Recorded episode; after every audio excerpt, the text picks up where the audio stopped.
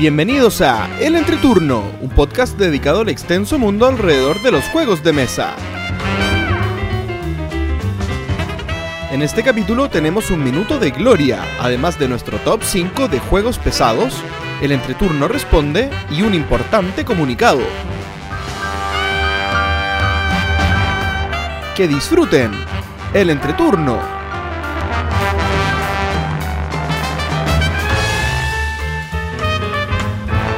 Hola, ¿qué tal amigos? Mi nombre es JP Gloria. Y Yo soy Axel. y estamos comenzando el capítulo 79 de El Entreturno. Estamos grabando el domingo 17 de noviembre, el capítulo que saldrá el martes 19 de noviembre. ¿Cómo están chicos? Muy bien. ¿Y ustedes cómo están? Muy bien también. Muy bien, muy bien. Todo muy bien. Sí, Con un poquito de calor, ya se viene el verano. Ya está el Ah, verano. Ya pero tú eres no, todo. verano. Cierto que Axel es veranista, yo, soy- invernista. En mi salsa. No, yo creo que está. tu salsa por esta lo sudado. No, yo estoy perfecto. No. Estamos, Cero queja. estamos en un 17 de noviembre y hace un calor como Sobre, pic sobre del 30 verano. grados. Oh, Sí, sí. sí. Yo me derrito cada, cada día más. Sí, está terrible. Ojalá se derritiera la grasa de mi cuerpo, pero no, no pasa. No pasa. Bueno, comentarles a los que nos están escuchando que estamos transmitiendo, estamos grabando desde el Entreturno Bistro. Sí. Por primera vez. Sí. Así es. Por primera vez grabando el capítulo que nos toca ahora eh, en, el- en este maravilloso restaurante. Y con Que- público. Y sí, con un público que no sé si quieren estar acá, pero nos están acompañando. Sí. Que, que el público aplauda. Ahí, ahí. Era verdad, era verdad, era Era verdad. verdad. Bueno, chicos, ¿qué ha sido de sus semanas, Gloria? Oye, sí, a propósito, a mí se me había olvidado que dentro de mi semana estuvo venir acá antes al entreturno bistro y quedar. quedar absoluta y completamente. eh, ¿Cuál podría ser la palabra que mejor lo defina? Redondita, saciada y, y que ya no me entraba ni, un, ni una gotita de agua al estómago de todo lo que comimos. Sí, estuvo duro, estuvo duro. Sí, porque como avance del bistro es que vinimos a probar la carta para ver cómo estaba, cómo está el trabajo de JP y qué tal rica le queda la comida. Hubo una eva- evaluación dura Sí. de los exigentes comensales de aquella noche.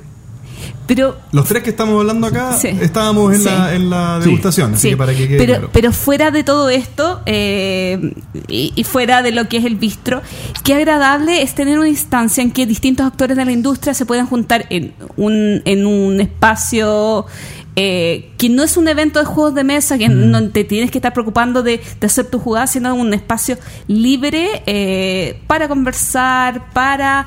eh, lo único que faltó es que como que fueran estas speed, eh, eh, estas citas rápidas, como que va a irse cambiando de mesa como para ir a conversando Sí. con otra gente, pero un ambiente muy rico. Sí, eh, está la misma gente que uno ve en, en- en la mayoría de los eventos, pero ahora están todos, digamos, con otra disposición. Por lo general uno Comer. va y está, no sé, si está alguien de, de Video Sketch y están como viendo su, su, su, su evento, la gente, de, no sé, de Fractal, por ejemplo, está eh, también eh, en su stand. Entonces acá no estaban preocupados de... de su Estaban stand. trabajando, el Claro, que no tenía que trabajar era JP. el único que trabajaba era JP. sí. Sí, fue un evento que un poco lo estaba comentando Gloria, pero se, lo, se los comentamos. En esta previa de, de apertura del Entreturno Bistro hicimos eh, una cata de comida, digamos, una, una degustación de la mayoría de las cosas que van a estar en la carta. Y estuvo Gloria, estuvo Axel y estuvo al- eh, la mayoría de las personas, o no la mayoría, pero no, de hecho la minoría.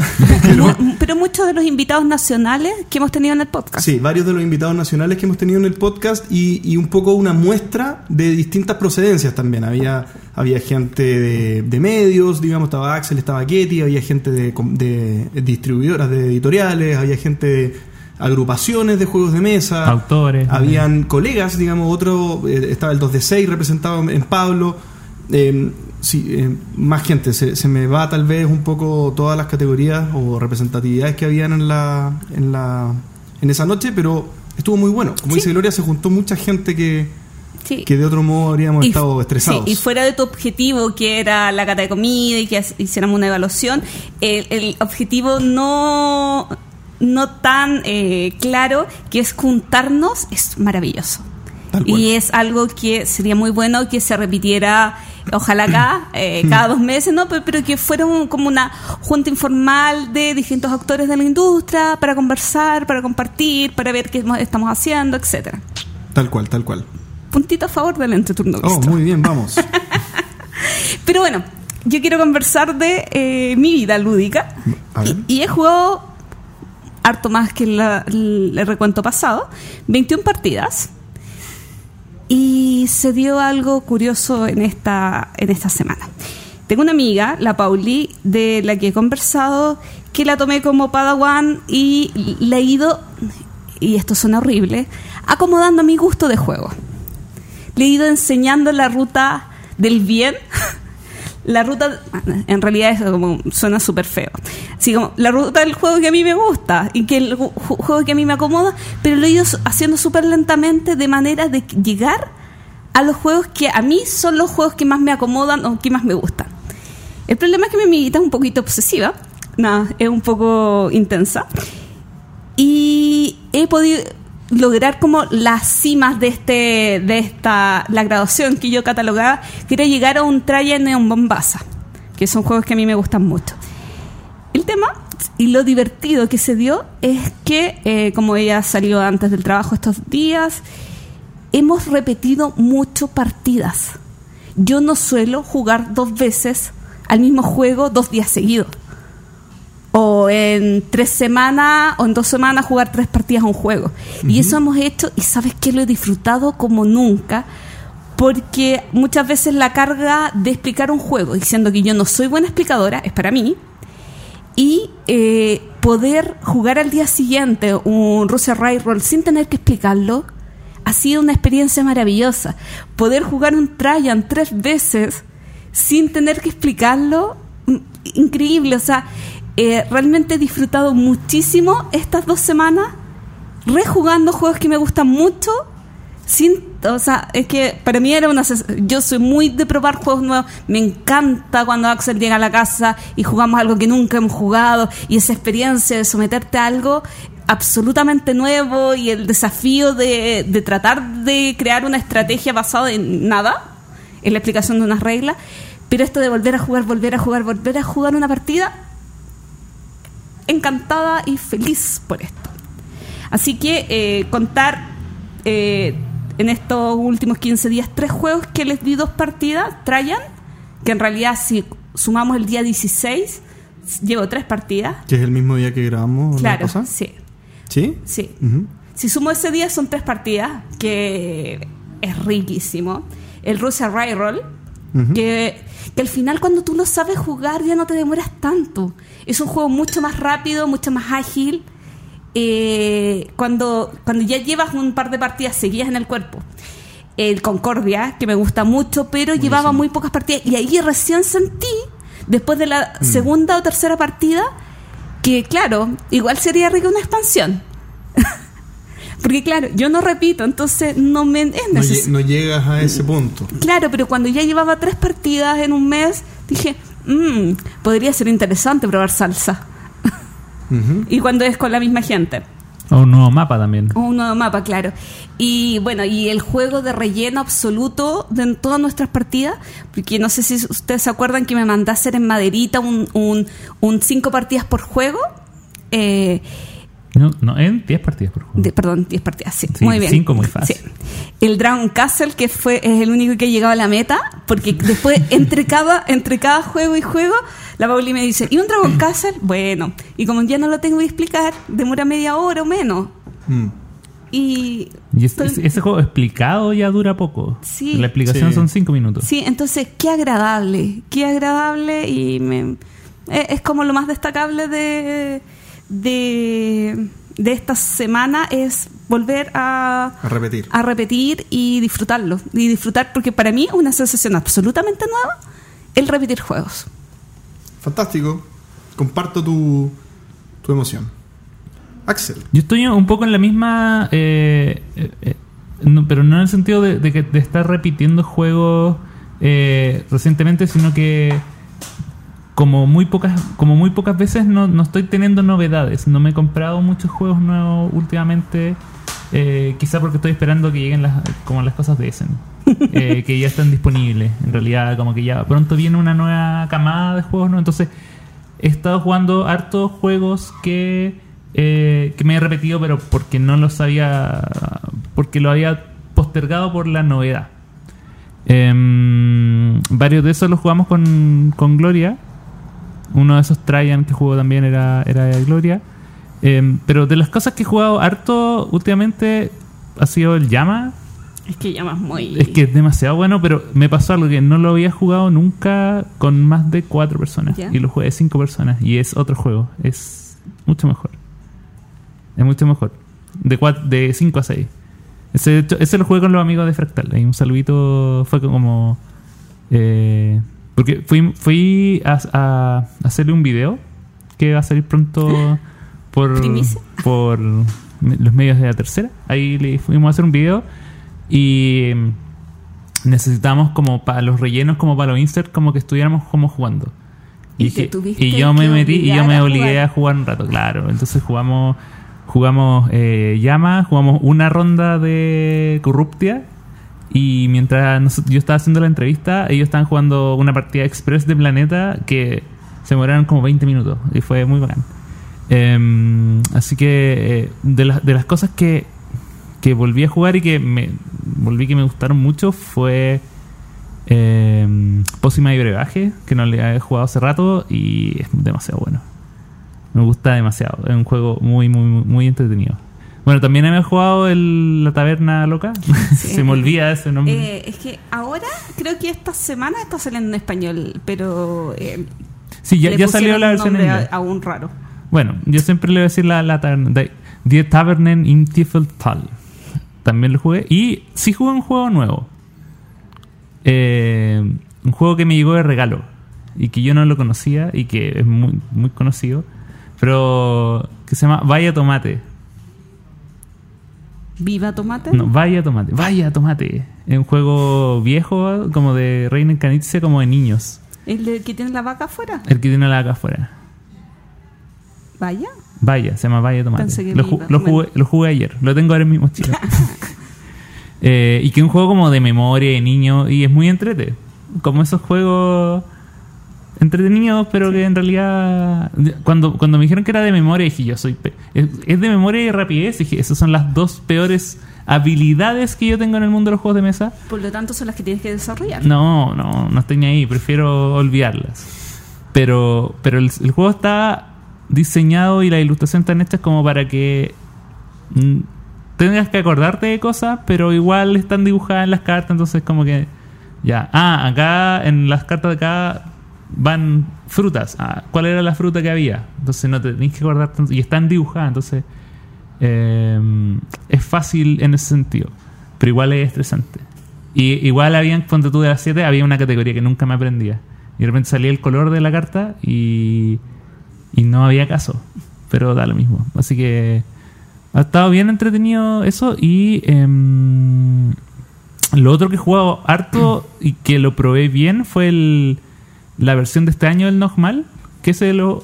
No, no sé si lo jugamos nosotros. No, no lo hemos jugado. Ya, lo he llevado dos lo- veces, pero no lo hemos jugado. Ya, nunca lo he jugado, pero lo he jugado varias veces con mi otro grupo, que es el Nogmal, Nogmal So Good, que es la versión con poderes de Nogmal de este Roland Ride de Marcus e Inca Brandt, eh, que es como la cruza entre el, el Nogmal, que es básicamente se juega igual, pero tiene un dado extra que tiene poderes que son muy parecidos a, a los poderes que están en, eh, en Guns N' Clever, entonces tiene una vuelta que lo hace mucho más estratégico, mucho más entretenido. Así que eso es lo que he estado jugando. Muy contento. En mi caso, logré jugar una, so- una sola cosa, pero casi no lo logro contar porque esto lo jugamos Anoche. anoche. Exactamente. Y anoche, ayer las dos veces, si no me equivoco. A ver. Puede ser, no me acuerdo.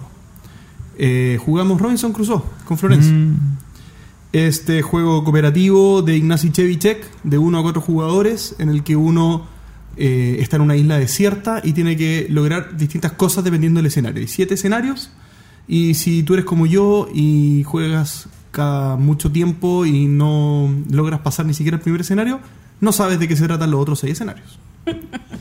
Em, el primer escenario es el típico escenario de supervivencia, o sea, uno llega a la isla y tiene que sobrevivir una cierta cantidad de rondas y en las últimas tres rondas tienes la posibilidad de haber juntado una pila suficientemente grande de madera para que los barcos te vean y te rescaten. Hay que, hay que prenderle fuego a la, a la pila.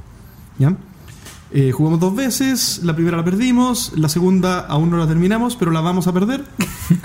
y ahí está el juego armado en, en la mesa y, y está esperando para que nosotros volvamos. ¿Qué puedo decir de Robinson Crusoe? Me gusta mucho, es muy buen juego y la- lo que más me gusta es que es un euro medianamente duro, medianamente pesado, digo, que es muy temático.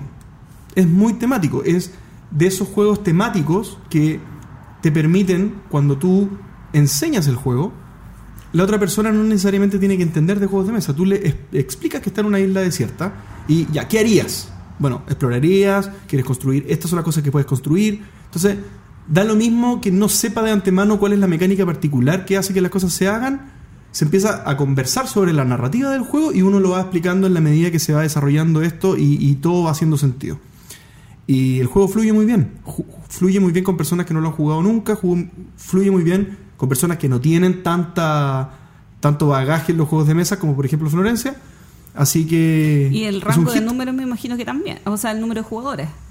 Porque si lo jugaste Mira, de a yo lo he jugado bien- solamente en mi familia y siempre es de a dos y de a tres. Ya. Con mi papá y el Seba, o con mi papá y la Coté, o solo con mi papá. Y ahora con Florencia, entonces el número que más me... re- creo que más o menos de 3 y 2 son los números que lo he jugado. Nunca lo he jugado solo y nunca lo he jugado de a 4. ¿Ya? Eh, pero el juego adapta la dificultad, porque uno puede eh, elegir a, a Viernes, que sería este, esta persona que te ayuda, este indígena que está ahí en la isla que te ayuda. Puedes jugar con un perro también, que te puede acompañar cuando el perro solamente te puede acompañar a cazar o a explorar. Obviamente no te puede ayudar a construir objetos, porque el perro no puede construir objetos. Y me imagino que hay una regla para que no te puedas comer al perro. No te puedes comer al perro. Tratamos, pero no, no pudimos. sí, no, tremendo juego. Yo de verdad lo recomiendo mucho. Es un juego que se habla poco, ¿ah? Se habla poco y dentro de los cooperativos yo creo que está en mis preferidos. Robinson Crusoe. Muy buen juego. Anuncios. Y partamos por JP. ¿Algún anuncio que tengas que dar? ¿Cómo va el bistro? El anuncio de rigor. Seguimos y yo en el capítulo pasado había dicho que, que muy, muy probablemente en este anuncio ya íbamos a estar operando. Eh, si ustedes ven las noticias, donde sea que estén, sabrán que en Chile hay un hay una, un- un- una situación social bastante importante que está ocurriendo y que ha, ha ralentizado mucho las cosas, digamos, en general. De, eh, bueno, hay algunas que se están agilizando por primera vez en la historia, pero hay otras que se están ralentizando de cara al funcionamiento de la vida, digamos, de las empresas, eh, de los restaurantes que queremos partir. Y los trámites están lentos, están bastante lentos. Todavía seguimos dependiendo de, de un, de una aprobación municipal que ya nos dieron la fecha tope en la que esto debería salir. Así que lo malo es que no estamos ya funcionando. Lo bueno es que como tope esto sería a, fin, a fines de noviembre. Ya más de eso no se va a seguir demorando. Así que eh, somos ya tenemos más claro, digamos, el horizonte máximo. Podríamos partir antes. Eso era como fecha límite, podríamos partir antes, pero, pero ya sabemos que más allá de fines de noviembre esto no va a salir. Bien, no, no, no se va a seguir extendiendo. Y ahí nosotros vamos a partir con una marcha blanca. eh, no, no- nos dimos cuenta de, de varias cosas importantes en la demostración de comida que, que tenemos que ajustar. Y creemos que lo más responsable es partir con una carta reducida que cumpla el objetivo de poder abrir lo antes posible y poder eh, romper el hielo, digamos, de- del funcionamiento del restaurante. Eh, hay que avanzar en, en bastantes cosas. eh, la patente de alcoholes, por ejemplo, que para nosotros es muy importante y para ustedes también es importante. Eh, tenemos que, que asegurarnos que eso esté, digamos, y eso es bastante trabajo. Entonces hay que partir con poquito, con poquito pasos, pasos pequeños, pero seguros. Tenemos otro anuncio. Eh, estamos de cumpleaños. Hoy, no, no hoy, pero, Ah. Pero lo eh, estaremos. el ¿Y 20 los de noviembre cumplimos tres años como podcast. El primer capítulo que sacamos fue el 20 de noviembre del 2016. Impresionante. Wow. Así que amigos, eh, felicítennos por nuestro cumpleaños y nos hemos tomado una licencia después de estos tres años eh, trabajando, no, sacando capítulos cada dos semanas. Nos vamos a tomar nuestras primeras vacaciones, ¿cierto JP? Merecidas. Sí, bastante merecida. Eh, eso no quiere decir que no publiquemos cositas en redes sociales y estemos atentos a lo que pasa en el bistro y todo eso, pero nos vamos a tomar algunas semanitas o mesecitos de vacaciones en el podcast. Eh, pretendemos retomar, o sea, sí o sí, vamos a volver en, en enero, en el 2020, wow. Haciendo un recuento de qué fue el 2019 para nosotros y nuestras proyecciones como típico capítulo y además pensar que es el capítulo 80 el que vamos a hacer a la vuelta. Sí, así es. Eh, llevamos llevamos eh, ya casi 80 capítulos, son tres años de podcast en, el que, en los que no hemos parado prácticamente nunca, digamos, salvo los atrasos de la publicación de los últimos capítulos. Eh, ha, sido, ha sido una tarea constante, bastante compleja de, mantener en el tiempo y ahora llegó el tiempo de tomar un descanso. O sea, estamos también con el tema del restaurante, eh, con, los- con la energía y con los focos puestos en eso para que eso salga lo mejor posible y sin duda que el regreso del podcast tiene que traer también otros aires y, algo de cambio eh, porque ya toca un ciclo un ciclo de cambio hemos tenido un par de ciclos de cambio eh, en, el, en el entreturno podcast y, es importante que nos sigamos renovando así que vamos a recargarnos de energía y de cosas nuevas para que a la vuelta. Eso no quita, Axel, que, que te estemos liberando de tu contrato. Ah, sí. Sí, va a Ah, continuar. Claro, claro, mi, mi- mi contrato era por la temporada. Y ahora, Claro. que, me, ahora que me entero que se acaba la temporada, Sí. eh, me empecé a preocupar. Claro, no, te- no te preocupes, Axel. Algo haremos con tu contrato. Mira, voy, voy- a, voy a poder renegociar, que eso Sí. es lo bueno. Vamos a tener que definir qué va a pasar en los futuros 80 capítulos. Entonces, ahí, ahí te tendremos consideración y estamos ya redactando algo para que lo firme a continuación. Ok, voy a estar atento. Y no podemos parar ahora porque si no, no tendría sentido haberle puesto un cero al principio de los números de los capítulos. Absolutamente. O sea, tenemos que llegar por lo menos al capítulo 100. sí. Amigos, entiendan que eh, después de tres años igual necesitamos un tiempito eh, principalmente para eh, renovar ideas. Así que nuestro correo electrónico estará abierto, esperando. Sí, de repente incluso podríamos hacer algún concurso en esta época que vamos a estar fuera. Tenemos algunos jueguitos todavía guardados eh, para que nos manden comentarios, ideas y cositas. Pero bueno, después lo pensamos y lo ponemos en las redes sociales. Así es. El minuto de Gloria. Hola amigos, Hola Gloria. ¿Cómo estás? Bienvenida. gracias. Hace tiempo que escucho eh, este concepto en canales de YouTube y en podcast y cada día me comienza a molestar más. Sé que en ocasiones lo uso, pero he decidido intentar eliminarlo de mi vocabulario. Uy, qué difícil, a ver. ¿Cierto? Qué difícil. Este concepto es juego familiar. Y lo digo por dos principales razones. Una, porque considero que las familias no están constituidas de una misma manera. Por lo tanto, eh, englobarlas todas en un concepto es algo que no mm, es complicado de llevar a cabo. Hay diferentes edades, hay diferentes números de jugadores, etcétera. Entonces, hace eso en temas prácticos encuentro que hace complejo utilizar la definición. Pero por otro lado, y el que realmente llega a molestarme y el que provoca que quiera eliminar esto de mi vocabulario, es el uso eh, que se está utilizando a esto. Un uso despectivo. Us- decir, ah, es que este juego no es para jugones, es un juego familiar. Así como menospreciando la ligereza de un juego y llevándolo a que no, no, este juego no es para mí, sino es para una familia. Y donde muchos jugones, hablando de jugones en el concepto duro y, y concepto español del culodurismo, dicen, eh, se olvidan de que de sus inicios, se olvidan que incluso eh, la lectura de una regla que para ellos puede ser sencillo, para una familia normal no es sencilla, porque no están acostumbrados a leer un reglamento y a seguirlo. Vamos al ejemplo del Monopoly, que nadie se ha leído las reglas y que muchas familias y mucha gente juega a lo que ellos recuerdan y creen que es el juego. Entonces yo quería eh, plantearles este tema para conversarlo. Sé que quizás un poco radical el, el hecho, y, y probablemente lo sigo utilizando, de sacar el concepto de juego familiar de mi vocabulario, pero quería ver cómo se sienten ustedes con algunos términos como este y el uso o mal uso que se le da. Puedo partir. El... que me gusta el tema, ¿eh? me gusta el Mm. tema. Tiene, tiene hartos matices para conversar. Primero, primero un poco para, ver si podemos llegar a algún consenso de, a qué se podría referir juego familiar. Yo tengo una idea que pa- para mí la gracia de esta palabra o esta denominación o categoría de juego es que tú puedes en, un mismo, en una misma mesa unir a gente de distintas edades.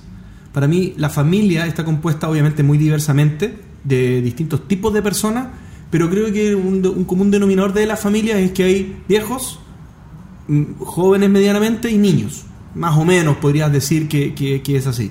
Entonces un juego familiar es un juego que un niño puede jugar con un viejo o un niño puede jugar con un adulto.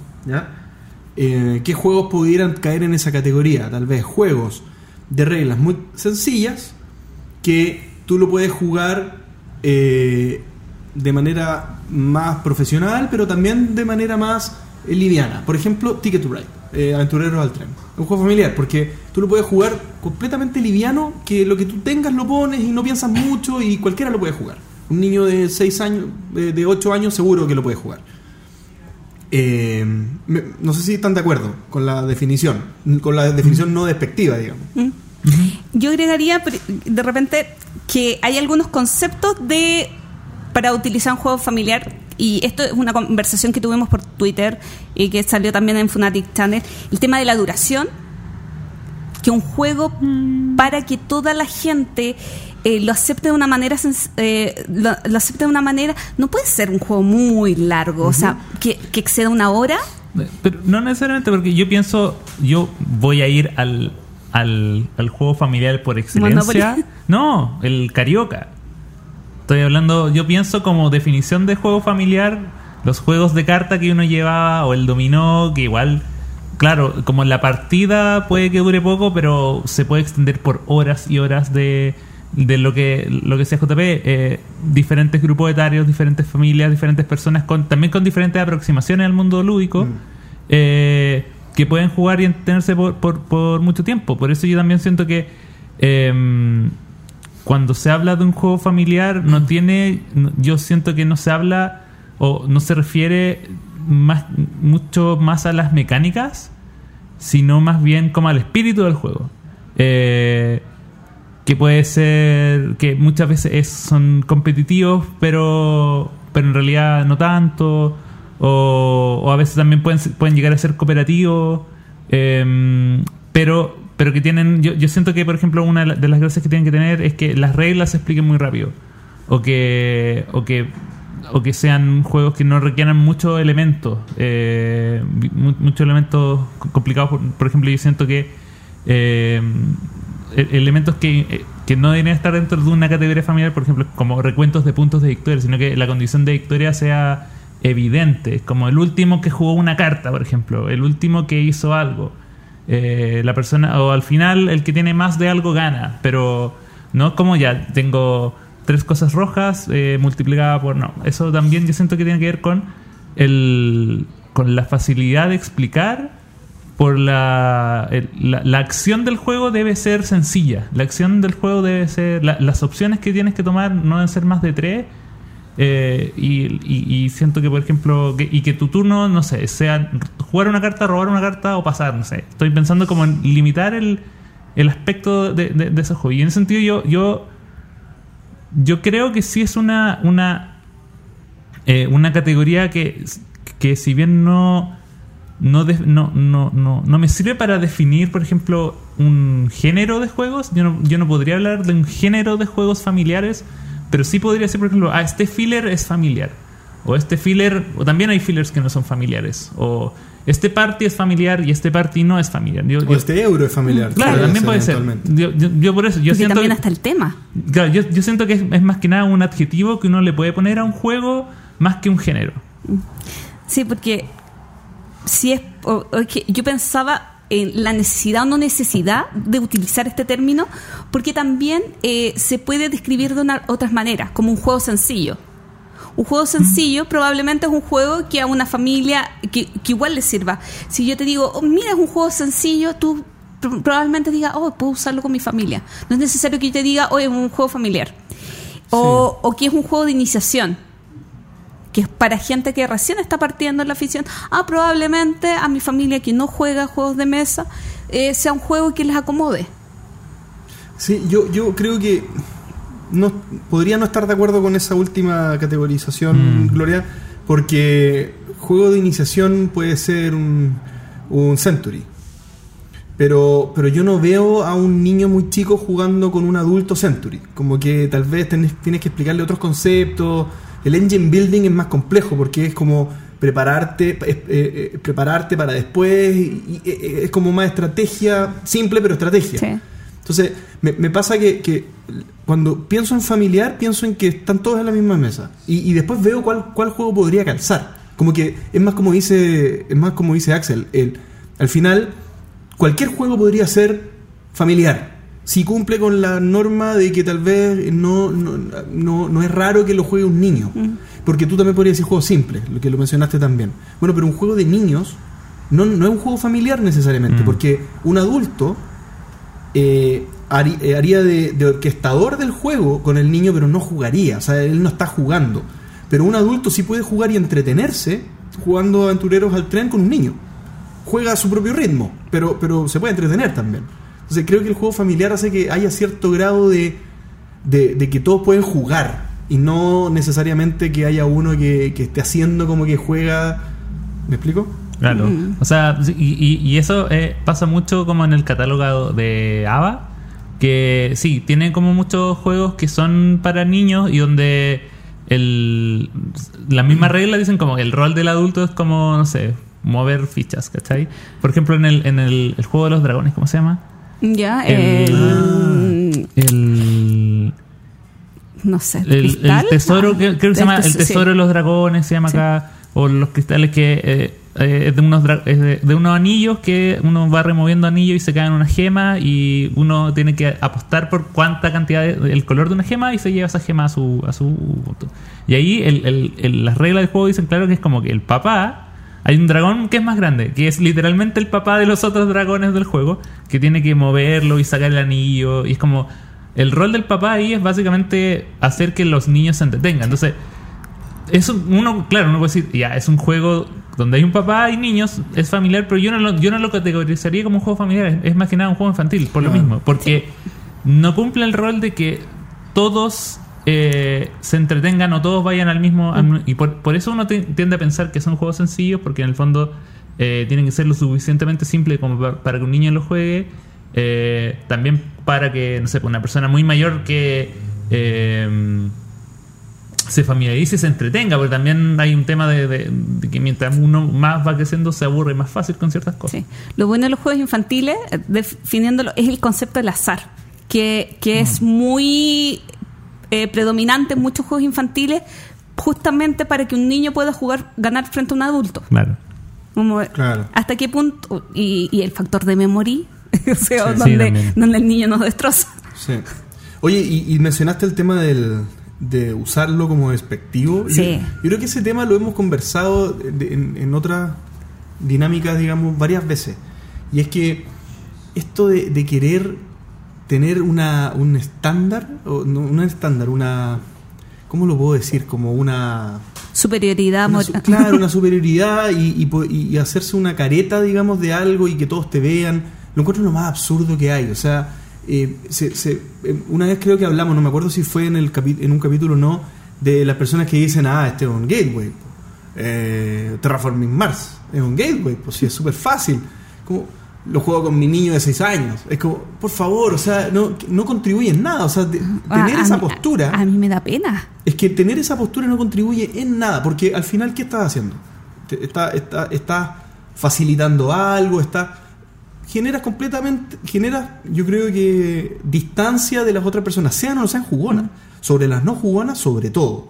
Porque el no jugón mira esta cuestión y dice: Ah, es- este- esta, esta, esta tribu no hay que pertenecer a esta cuestión, porque de- en esto me convertiré, o sea, no, me alejo de esta cuestión. Sí. Y los jugones, yo creo que la mayoría, no, no sé, pienso que no somos así, entonces tampoco tiene una, una cosa muy... A mí solamente me sale esa beta con los Ameritrash.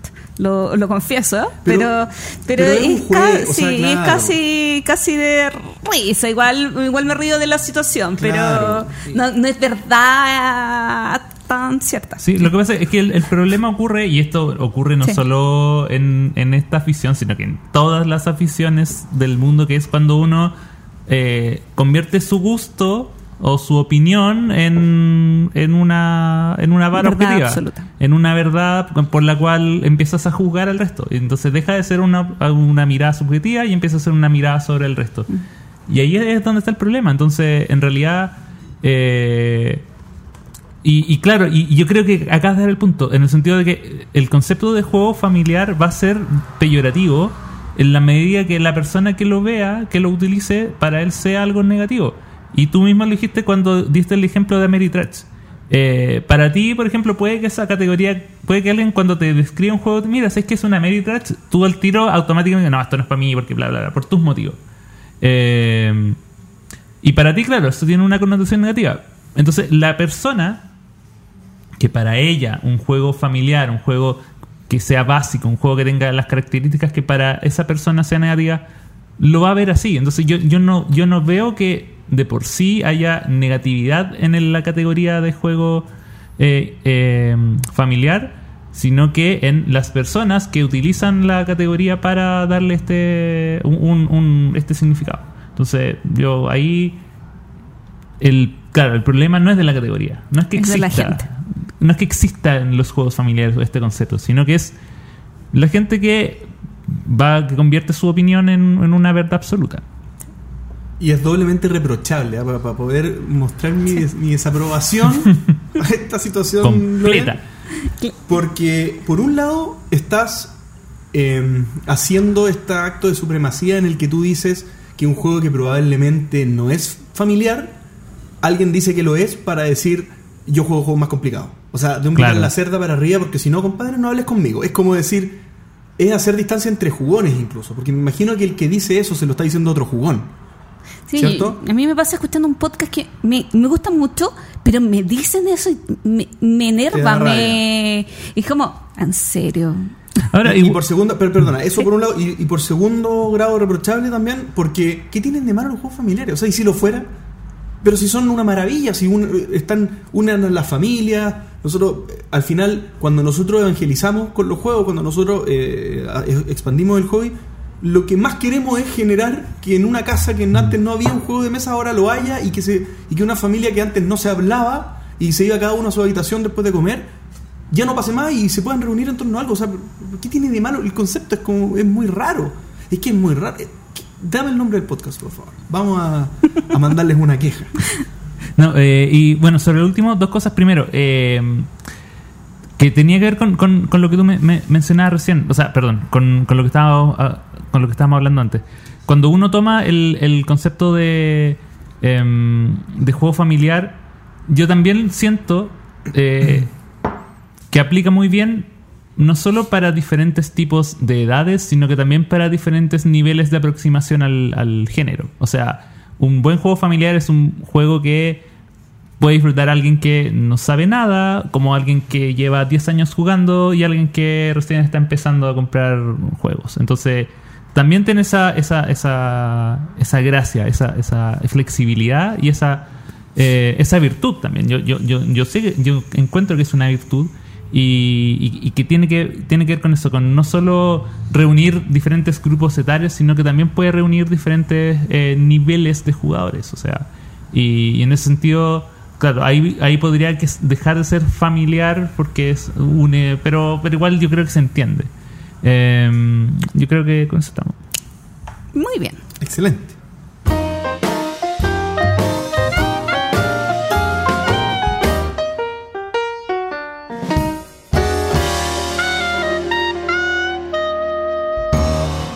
Top 5 de juegos familiares. Pero JP. No, mentira, mentira. Esa no es la lista que armé. No, porque Mentira. es familiar y no quiero usar ese término nunca más. Aunque, aunque con una familia que juegue esto, igual bien. Top 5 de juegos que no me merecen. Nah. No, a ver, top 5 de los juegos pesados. Uh, Nuestros preferidos juegos pesados. Sí, ¿y qué definimos por pesado? Juegos pesados, al principio yo traté de buscar sobre 4 en la BGG y me fue mal. Así que lo que hice fue hacer un recorrido por los juegos que, que más o menos yo siento que son pesados, que, que, que, que yo los siento pesados cuando los juego. Y fui haciendo una lista corta, de, o no tan corta, digamos, de todos esos juegos que aplican. Y después eh, hice dos cosas. Una, les di un peso relativo. De, de- de- no, con la BGG yo no, me- no, no lo usé, ah, porque yo hay veces que no estoy tan de acuerdo con los pesos que le da la BGG. Le- les puse una nota de peso, después les puse una nota personal de cuál es la nota mía que yo les pongo al juego, y después ponderé las dos cosas. Entonces, en el fondo, el juego que está top one Es es el ponderado entre cuánto me gusta y cuánto pesa Ah, también. O sea, si pesa más, pondera más, pero si me gusta mucho, también pondera más, pero no necesariamente que Gloomhaven es el número uno, eso es lo que quiero decir. Porque no es un juego pesado. Porque no lo considero un juego tan pesado. Un juego pesado según la BGG y más o menos tiene hartas cositas Ah, y es cosas. cierto que tuvimos esa discusión porque en BGG creo que era un 4. Claro, no, no es un 4. Para mí no es un 4. Es menos, pero igual no es un juego liviano. No es un juego que tú digas y lo saco de los juegos. Es un juego que tiene hartas cositas, harto mantenimiento. Sí, a mí me pasó que, eh, claro, y que para uno hay juegos que son más pesados o se te hacen más pesados que otros que quizás tienen más peso según Game Geek, pero para ti son ya parte del ADN y los juegas y los explicas de una manera, porque también explicarlo otro cuento. Claro. Yo debo decir que mi ranking tiene un poquito de trampa porque hay juegos que he jugado muy pocas veces, pero que tienen un peso eh, importante y que me alucinaron mucho la o las veces que lo jugué. Entonces, eh, se colaron en el ranking por más que no tenga en, los- en los últimos puestos, pero por más que no tengan muchas partidas. Perfecto. Yo me fui directamente a la fuente, revisé, digamos, los juegos que yo tengo rankeados, traté de acordarme también de varios que había jugado que no los tenía rankeados.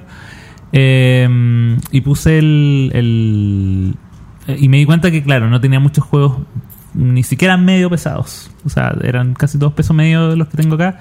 Así que corté por los eh, por el nivel de complejidad 3, que es cuando ya se pone naranjita la nota. Eh, y de ahí para arriba. Entonces, eso fue. Y ahí lo- lo- los los ranqueé más que nada por qué tanto me gustan y qué tan. eh, y, el, y qué tanto atribuye el peso a que me guste ese juego. Perfecto. Que yo creo que eso fue lo que, lo que tomé. Y es más o menos lo que intenté hacer yo, Sí, digamos. sí, es M- como- Menos matemático, pero sí. Claro, no es como. No, ese es el más pesado que me gusta. No, es es- tú eres ingeniero y él es periodista. Bueno, par- partimos, parto yo y nos vamos Ok. así. Bueno. Entonces, mi número 5 es Teotihuacán. Uno de mis juegos favoritos de los italianos rockstars que la rompen eh, juego tras juego. Es este juego que es un rondel, digamos, es un. Rondel se llama, ¿no? No. Sí. Es que cuando ¿Sí? dijiste rondel, yo pensé, ouch, cierto que la mecánica rondel es de mis favoritas. sí, es rondel, pero. Es un, es un rondel en el que uno va eh, dando, dándose vueltas, digamos, a lo largo del tablero, seleccionando distintas acciones, sacando recursos, usando los recursos para comprar eh, tecnologías o cosas que, que te dan nuevas habilidades. Y todo esto para sacar puntos de victorias de una forma medio ensalada de puntos que está repartida en distintas formas de hacer puntos. Uno puede hacer una. eh, contribuir en la pirámide, uno puede construir cosas que te dan puntos en sí mismo, uno puede col- colaborar en, la- en el poblado, digamos, haciendo las casitas y ahí te, dan- te van dando puntos de victoria, eh, con, con colocación de dados, que en el fondo eso también es bastante interesante. Y los dados suben de nivel. Es como que fueran Envejeciendo. eh, bueno, claro, envejeciendo, pero suben de nivel en cuanto a la sabiduría, ¿cierto? Porque tienen más conocimiento y te permiten sacar mejores eh, dividendos o me- mejores beneficios de los lugares donde se van posicionando los dados. Hasta que se mueren. Hasta que se mueren, pero renacen, ¿cierto? Entonces, es un, es un juego delicioso. A mí Teotihuacán me gusta mucho.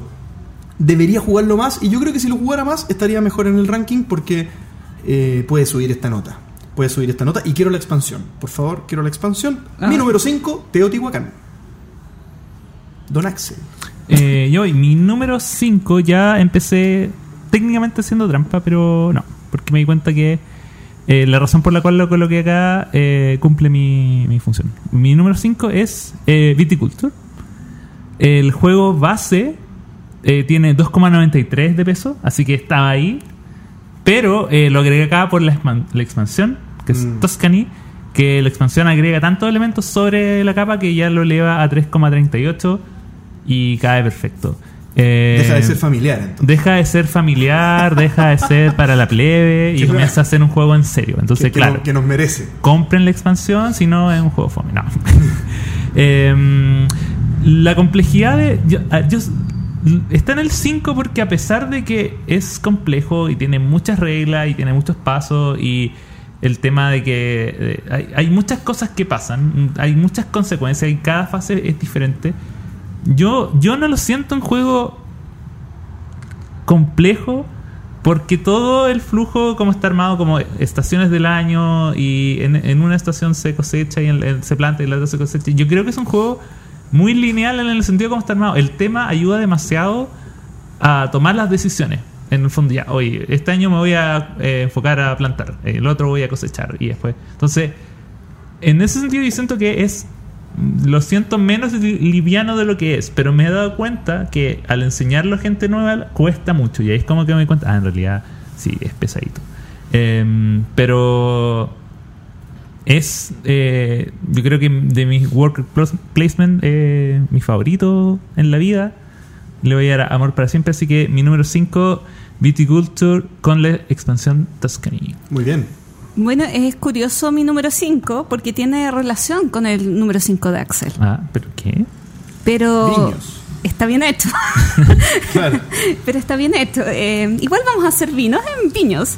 Ahora, con viños yo tengo el problema que he jugado media partida a una versión y una partida a la otra versión. Y no recuerdo qué versión es cuál. Muy bien.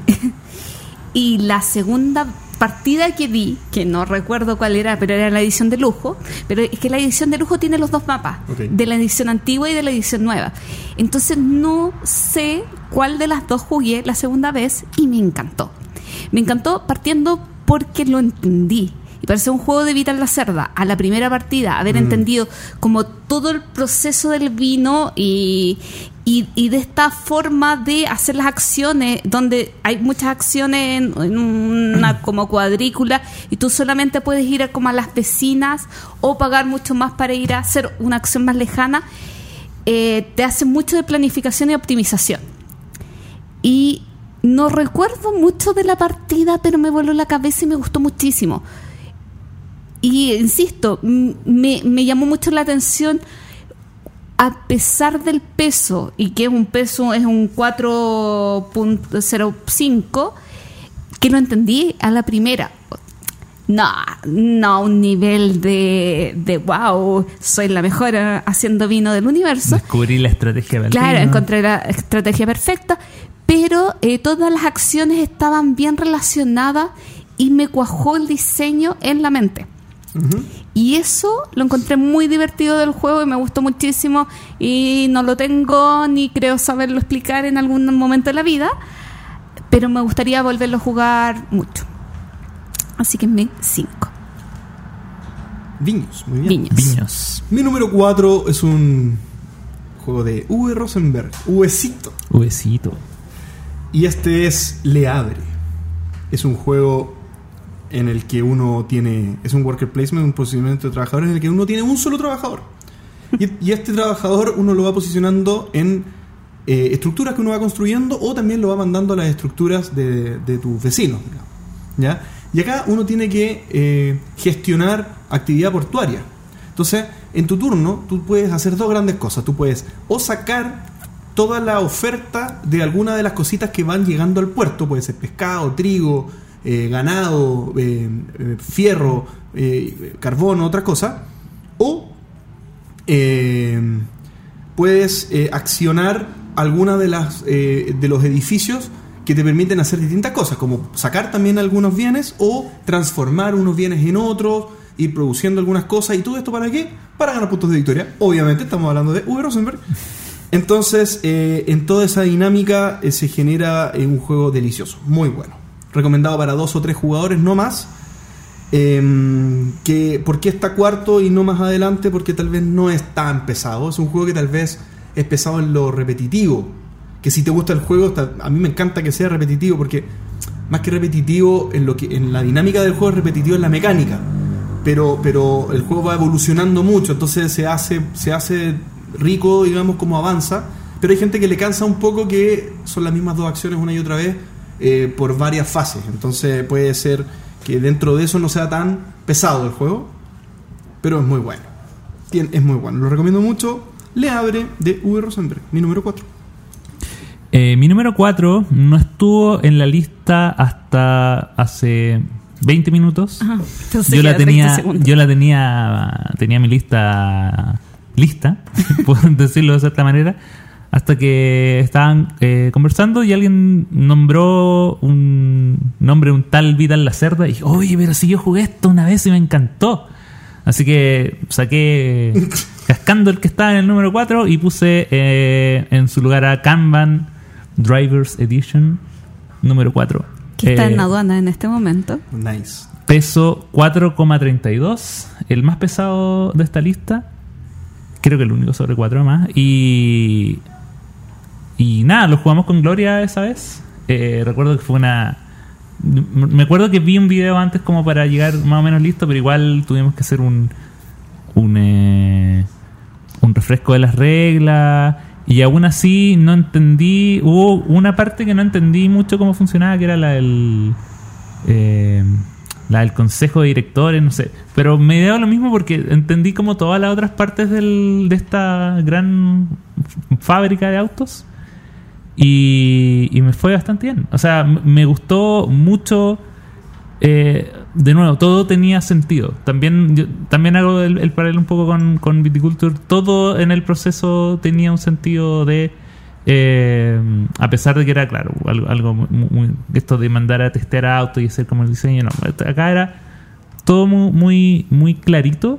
eh, así que no se sentía era la complejidad estaba en la cantidad de pasos que había que hacer y en las limitantes para hacerlos y en que a veces cuando te tocaba tu turno al, al hacer ese paso no ibas a obtener el- lo, lo que de verdad necesitabas. Entonces había que optimizar ese tipo de cosas eh, tomar decisiones que quizás eh, un poco de improvisar pero la maquinaria funciona de manera perfecta y, y eso es lo que hace que el, el- el peso del juego se, se, se siente bien. Es un juego que a- además tiene el mejor componente en la historia de los, de los juegos de mesa, el cubo gigante. Claro, el cubo gigante. El cubo Un gigante. cubo blanco el gigante que cubo no sirve blanco gigante. No, se servía para algo, para indicar algo.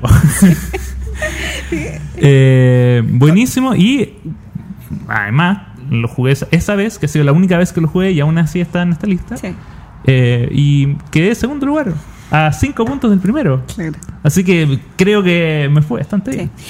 Yo me cuestioné el, el quinto lugar que Vital Lacerda iba a poner, eh, pero recordé que tan buena la experiencia de Viño frente a los otros y fue como si yo llevara cuatro partidas a Kanban probablemente sería el, el quinto, pero porque me gusta, pero todavía no lo entiendo en su totalidad, cosa que en Viños o, o la segunda partida que le di en Lisboa, donde dije, oh, ahora lo entendí, eh, ya te causa otro, otro grado y otra valoración a la hora de poner el juego. Bueno, así que ese fue mi número 4, Kanban. Bueno, yo he hablado muchas veces de mi número 4 y de la pésima partida que tuve la vez que lo jugué porque me explicaron mal una regla importante, no, dos reglas importantes, una la del orden de turno y otra de... Bueno, no importa. Y JP tiene este juego y lo odio profundamente porque estuvo en mi poder un par de semanas y, y el otro problema que tiene este juego es que tiene un poquito de texto, pero a pesar de tener texto en inglés, Ah, no tenerlo, ser pesado y haberlo jugado mal la primera partida me enamoré tanto y quiero volverlo a jugar y nadie me ha invitado a volverlo a jugar. Oh. Este es Food Chain Magnate, eh, un juego de administración de tu local de comida rápida qué me voló la cabeza. Realmente me gustó muchísimo la experiencia de haberlo jugado. eh, porque tienes que ir administrando a tus distintos trabajadores, tienes que hacer un, un organigrama y este organigrama determina las acciones que tú puedes ir desarrollando en el turno, porque a cada trabajador solamente le puedes dar una función. Y, y me encantó, me voló la cabeza. eh, es un ju- juego que en cierto modo tú administras cuánto va a durar la partida, porque cada jugador coloca un monto de dinero que es eh, el, el juego parte con un, con un banco con cierta cantidad de dinero que va a entregar a los otros jugadores, pero la segunda remesa de dinero que va a tener el banco depende de cuánto haya decidido que ca- cada jugador eh, colocar. Que es 100 si quieren una si tú quieres una partida corta, 200 si quieres una partida media y 300 si quieres una partida larga. Pero tú pones esa cantidad de dinero y no sabes qué, cuál fue la decisión que tomaron los otros jugadores. Entonces, o puede ser un juego muy corto porque los otros jugadores todos pusieron 100, o puede ser muy largo porque todos y así. Eh, pero el jugarlo, la experiencia de jugarlo, por más desastroso que va a ser si es que no programaste tu campaña de marketing bien, o si no tienes el stock de la mercadería que quieres, o si te sobra mucha mercadería y tienes que votar. Me encantó, me, me- realmente me gustó muchísimo y eh, tanto sí como para tenerlo en un cuarto lugar con una partida y mala. Excelente, Food Chain Man- Magnate. Magnet. Tu número 4, Gloria. Y mi número 3 es mi juego favorito de todos los tiempos, Gloomhaven. Que por razones de peso no está en número 1 porque no es un juego que yo considere que sea muy pesado. Si bien tiene muchas cositas que se tienen que ir moviendo y tiene muchos elementos que hacen que, que el juego no sea familiar.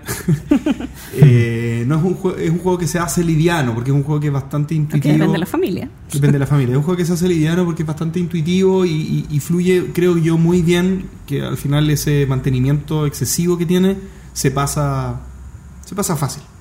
Eh, Gloomhaven es un, es un dungeon crawler eh, en el bastante determinístico, en el que uno tiene un puzzle, digamos, enfrente.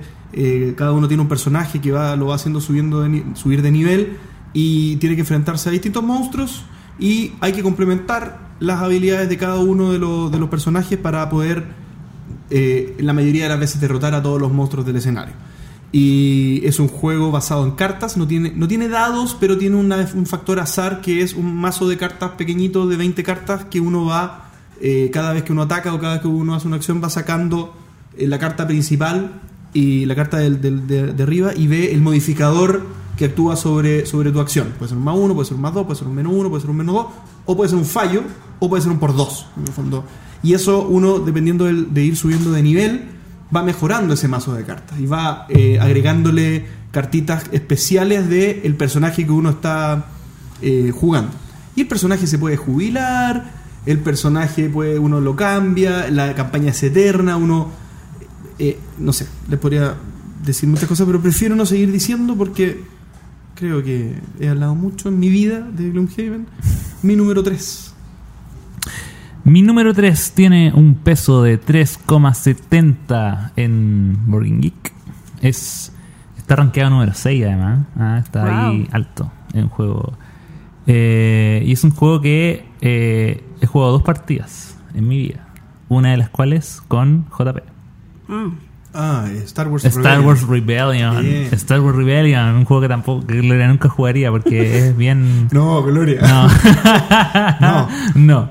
Eh, ah, bueno, Star Wars Rebellion es eh, un, un juego obviamente basado en la eh, en Star Wars que es un simulador de digamos la, la guerra entre rebeldes y el imperio pero a nivel a una escala absurda a una escala que es literal toda la galaxia o sea eh, hay pelea hay peleas eh, aéreas hay batalla en los planetas hay acciones hay eh, líderes que aparecen y toman entonces y la gracia que tiene es que eh, es un juego para dos jugadores. Se puede jugar para cuatro, cada uno. pero hay dos bandos, básicamente.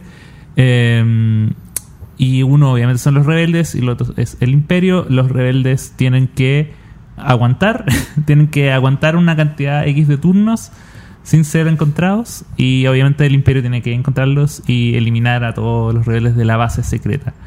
Eh, por lo mismo de un juego asimétrico, en, en- el, si bien es cierto, ambos tienen la- los mismos turnos, pero las cartas y las acciones que hacen eh, van siendo diferentes. Los rebeldes tienen, tienen opciones de hacer ciertas misiones que atrasan, eh, o sea, que van adelantando este timer para que se avance más rápido, pero el, pero el imperio lo que hace es que mientras va avanzando va, va creando cada vez más Fuerza militar. fuerza militar y va tomando y de verdad te va arrinconando. Y yo, las dos partidas que he jugado han sido tensas, pero a morir.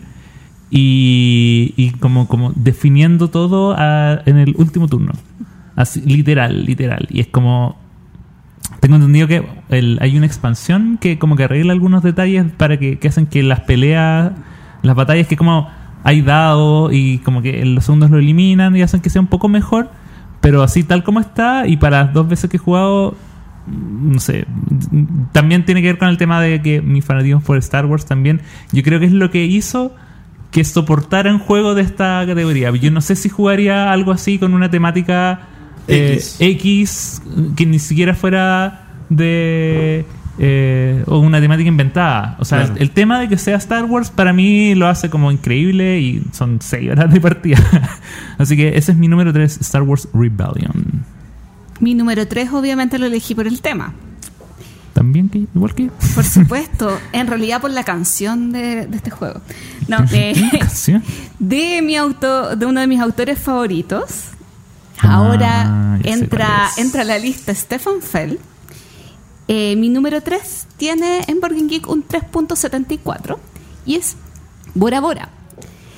Bora Bora es un jueguito de dados de Stefan eh, donde tú tienes que ir eh, posicionando tu dado para realizar una acción. Y depende del dado que tú coloques, eh, qué tan fuerte es esa acción.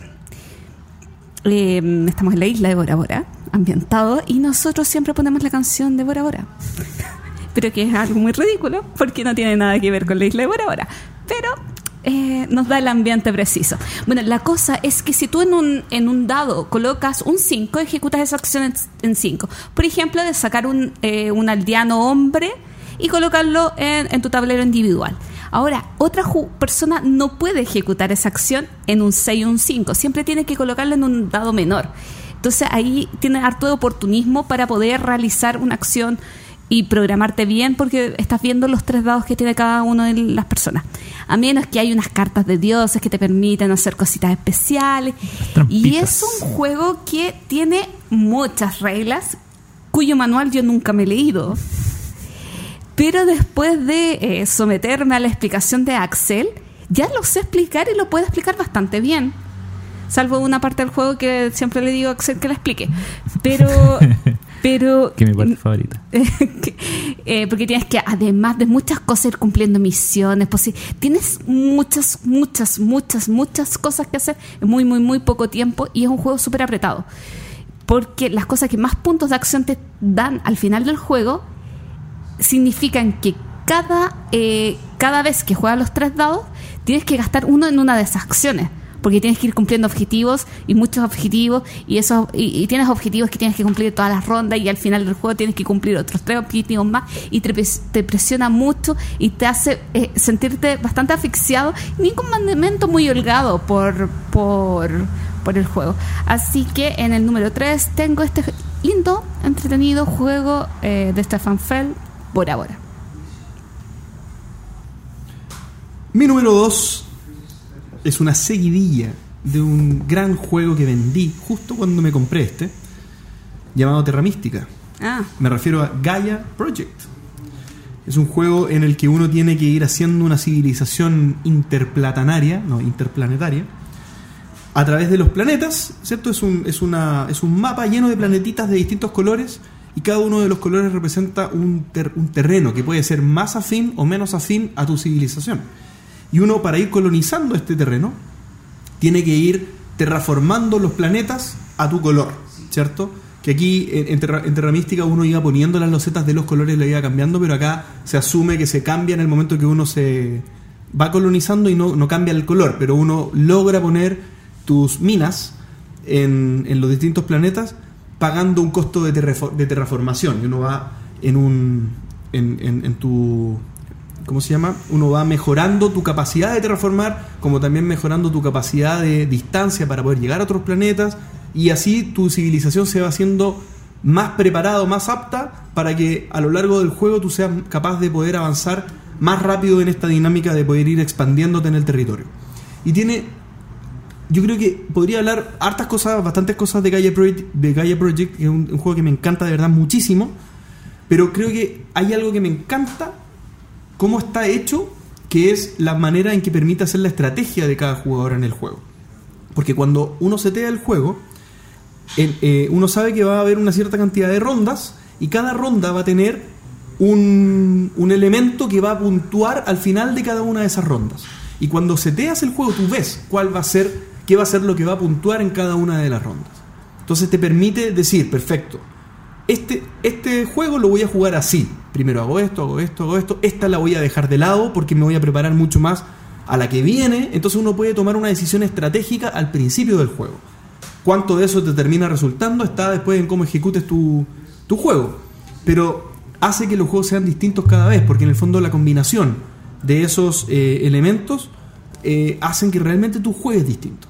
Eso sumado a que las razas tienen poderes diferenciados, hay muchas razas, si te aburres de una pruebas la otra, si te quieres hacer experto en una puedes jugar con la misma varias veces, no hay problema.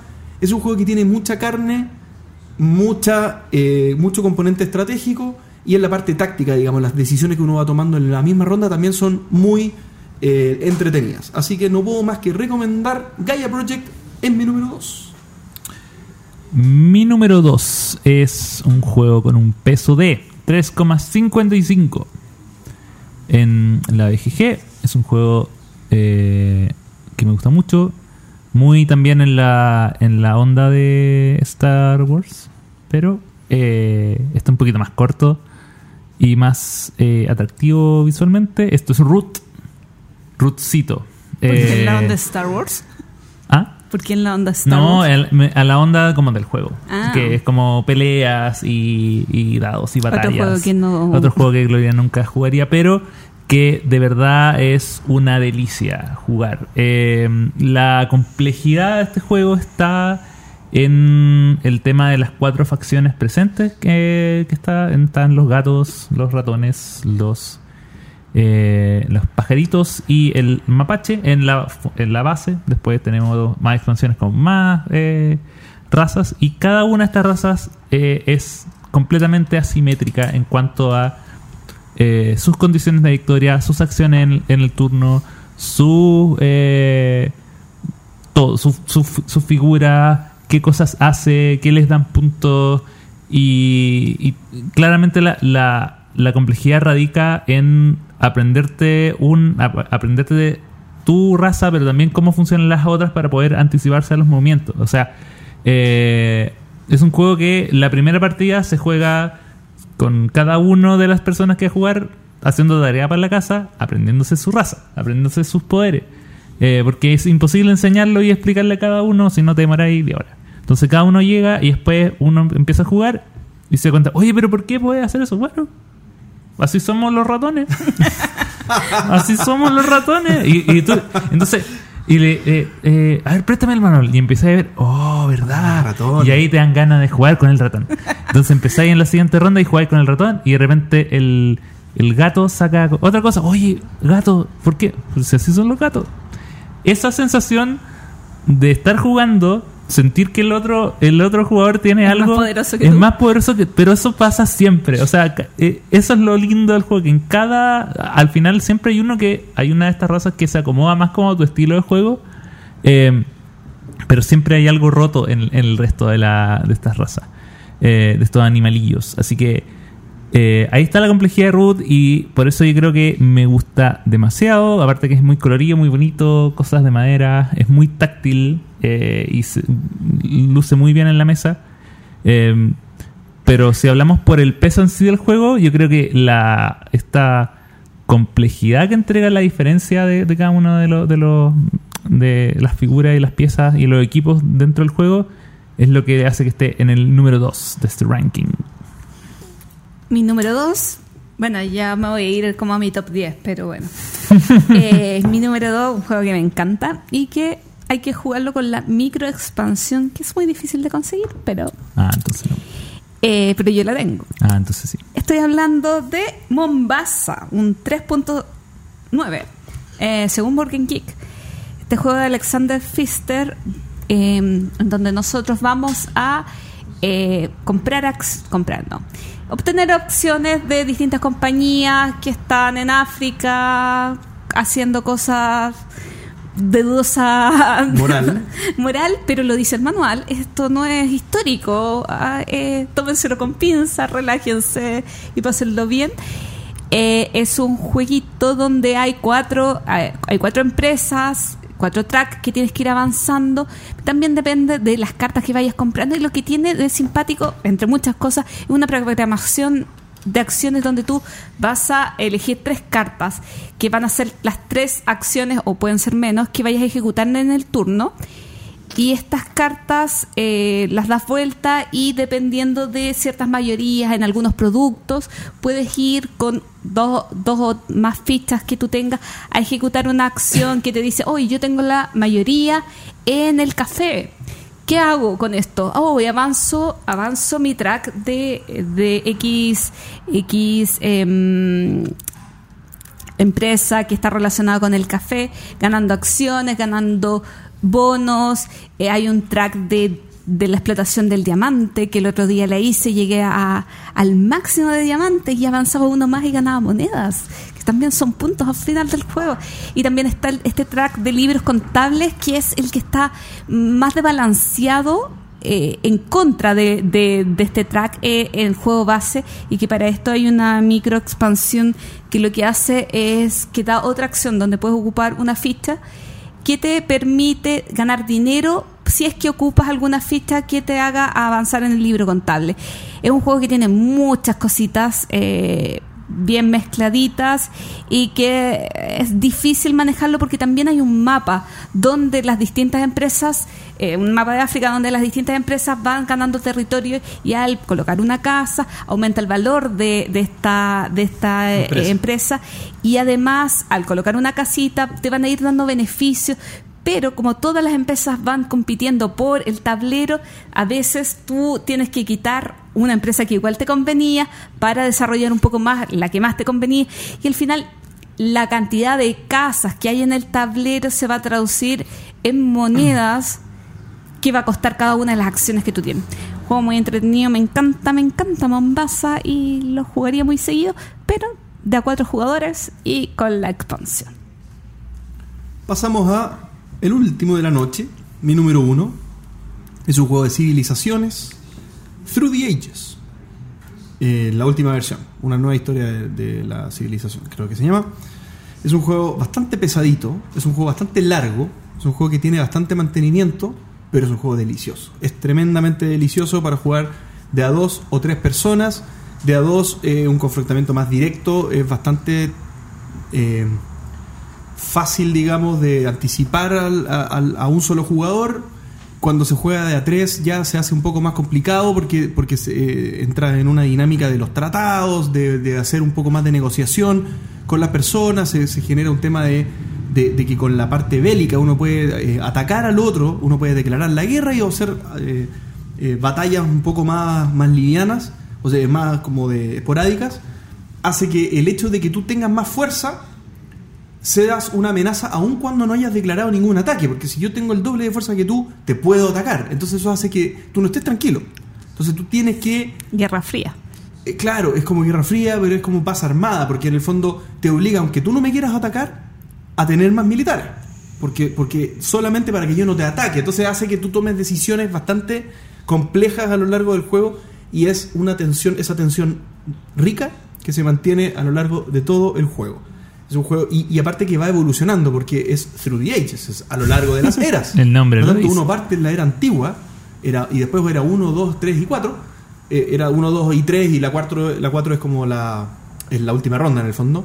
Pero, pero va mejorando el armamento, van mejorando los líderes, va mejorando eh, la- la- la- los eventos, van mejorando las maravillas, va todo va mejorando, pero todo es lo suficientemente bueno en la era en la que lo estás jugando. Entonces, cada una de las eras tiene mucha carne y muchas ganas de, de poder prepararte para la siguiente.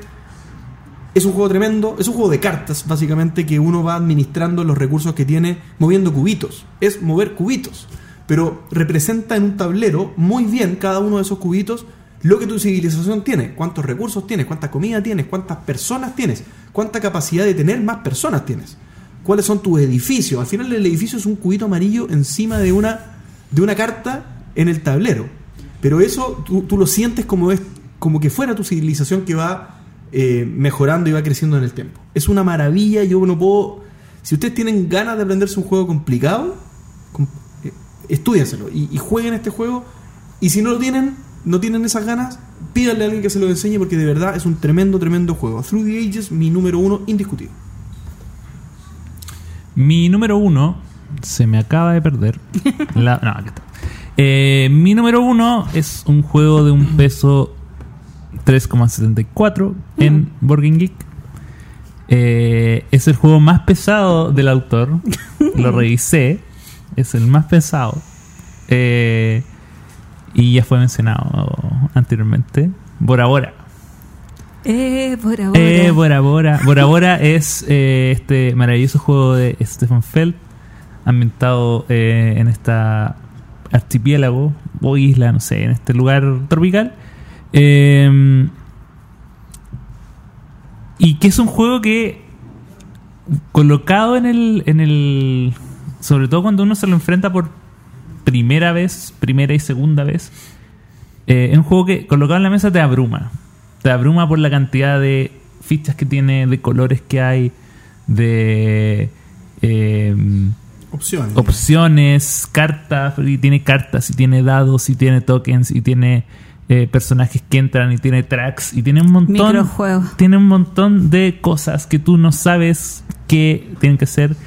eh, y más encima está el elemento que es el que a la gloria nunca se ha aprendido, pero que yo creo que es, es la razón por la cual yo juego y la razón por la cual me da lo mismo si gano o no, que es el tema de las misiones que el juego te entrega misiones que tú tienes que cumplir eh, cada turno, sí o sí. Tienes que cumplir una de tus tres misiones. eh, y que es tienen que ir con los diferentes elementos del juego. Puede ser eh, juntar X cantidad de personajes, X cantidad de números, estar presente en diferentes lugares. Entonces, eh, esta parte de control de área tiene un bonus. Esta parte de recolectar objetos tiene cosas. Esta parte de eh, control en este track también. Todo está presente de alguna manera. Eh, el set collection de, de los dioses también. O sea, todo eventualmente te va a funcionar y si tú tienes una...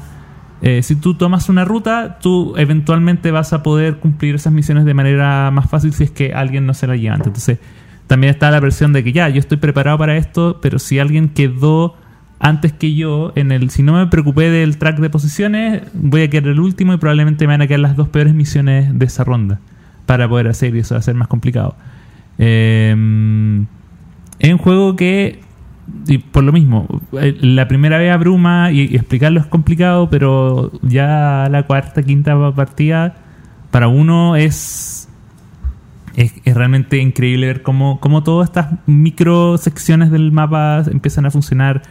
Eh, y es súper rudo también, porque eh, pensé en entre Trajan y Bora Bora, que era como yo sabía que uno de esos dos iba a ser. Eh, y a pesar de que Trajan en- dentro de mis listados está más rankeado y todo eso, Trajan es un juego solitario. Trajan es un juego eh, donde cada uno se preocupa de su, de su tablero, su rondel, su mancala y ejecuta las acciones que uno quiera. Está el elemento de que si un jugador colocó el dado con un dado menor al que tú necesitabas, te bloqueó. Te bloqueó la casilla y te bloqueó el turno y tienes que improvisar. Entonces eh, es un juego que además te, te, te obliga a estar pendiente de lo que hacen los otros jugadores todo el tiempo. Es un juego pesado, es un juego que demanda mucho tiempo, mucha ah, acción pero pero que al, al final satisface. Es un juego que de verdad me encanta y es como mi definición de, ju- de juego pesado porque es un juego que es pesado, Y tiene tenso. muchas opciones, es tenso, estás pendiente todo el rato, pero te, te- te entretiene, no te hace sufrir. O sea, igual los primer- la primera mitad del juego uno sufre, Oye, pero al final, sí. el último tramo, es que llego, cuando yo llego al final y cumplo mis nueve misiones, digo, oh, lo hice perfecto. Logré ganarle a esta máquina. Sí, mi última partida, y le dice a Axel, Axel, de las tres misiones que tengo ahora es imposible, pero imposible que este turno pueda cumplir una, imposible, sé como no, ya ya partí mal. No, cumplí las nueve misiones, Sí. pero pero fue como un momento en que no no había esperanza en mi vida y era como no, ya ya no no no no No, ¿Para qué, para qué voy a jugar si no ya estoy Y tiene, desahuciada? y tiene muchas cosas también de que son decisiones de que o vas o no vas. Por ejemplo, eh, hay un bonus al final del juego por comprar eh, en cada turno una un- Gemita. una, ge- una gema, un- una joya. Pero es como tú tienes una oportunidad de comprar una joya en el turno y nunca más. Entonces, si, si no te alcanzó la plata, chao. Y que tienes que hacer una acción para y, conseguir tienes, plata. y, y la acción para la plata es o la toma o no, pero es que entonces, oh, es increíble. Por ahora número uno para siempre. Ah, bueno, yo me fui en mi número uno para un juego que para mí es más liviano. Y digo para mí es más liviano porque yo lo llevo jugando desde el 2011. Entonces, explicarlo es pesado. Eh, para otra gente puede ser pesado, pero para mí, ahora después que los jugadores ya saben jugar, yo disfruto mi metro cuadrado, porque es muy multisolitario, como muy bien Axel lo dijo, y yo lo disfruto y me encanta, y me encanta, es que me encanta la optimización.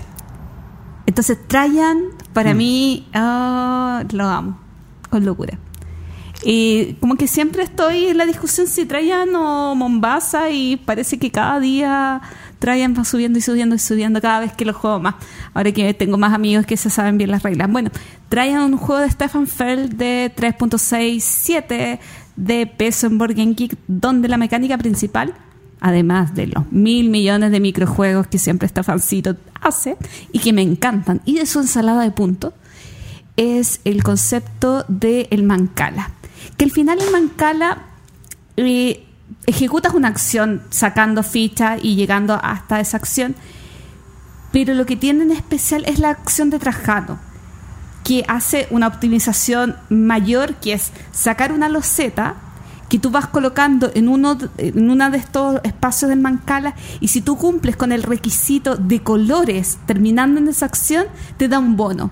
Y eso de generar una acción para generar para hacer un bono y además la acción que quiere o hacer el bono es algo que me encanta y mm, me encanta ¿Qué, qué más puedo decir?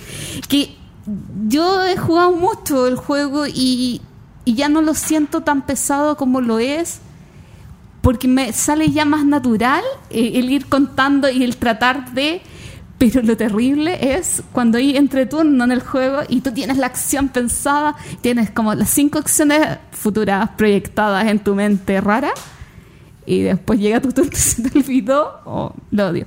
Pero eh, a mí Trajan es un juego que me encanta y que hasta he jugado dos días seguidos últimamente. Así que tenía y se merecía mi número uno.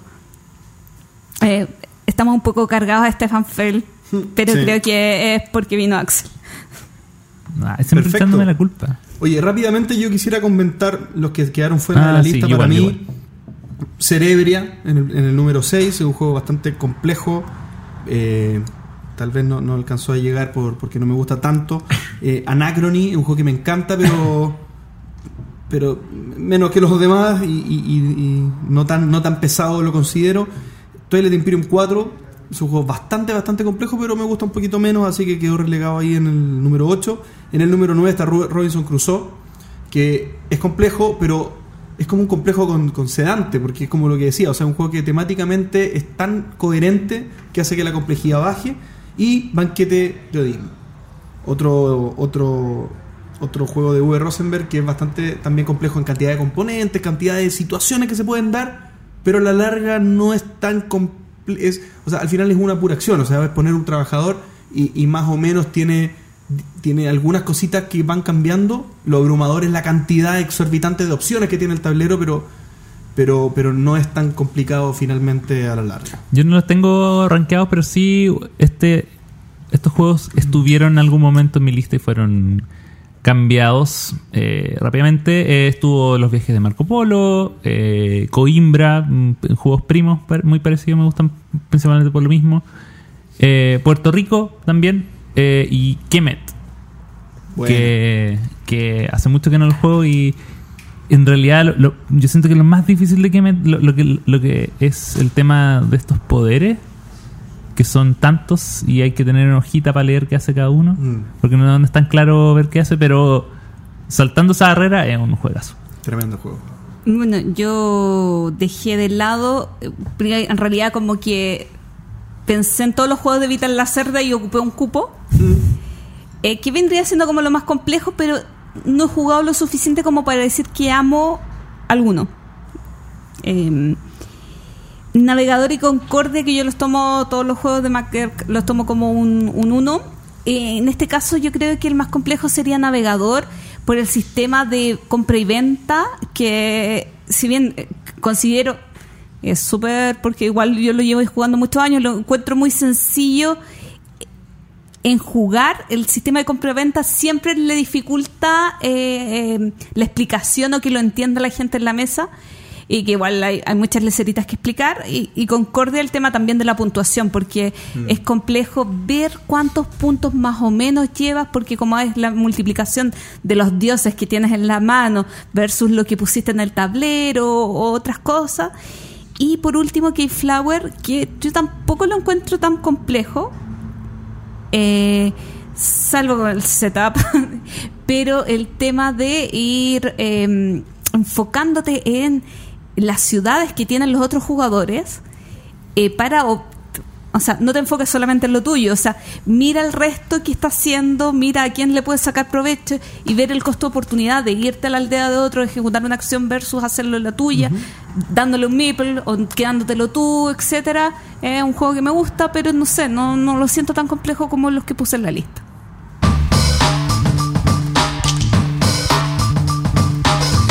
El entreturno responde. Nos llegaron varias preguntitas. Vamos a leer primero eh, las que llegaron por correo. Tenemos a Pedro González Jerez con un correo que dice tema, dos puntos, expansiones.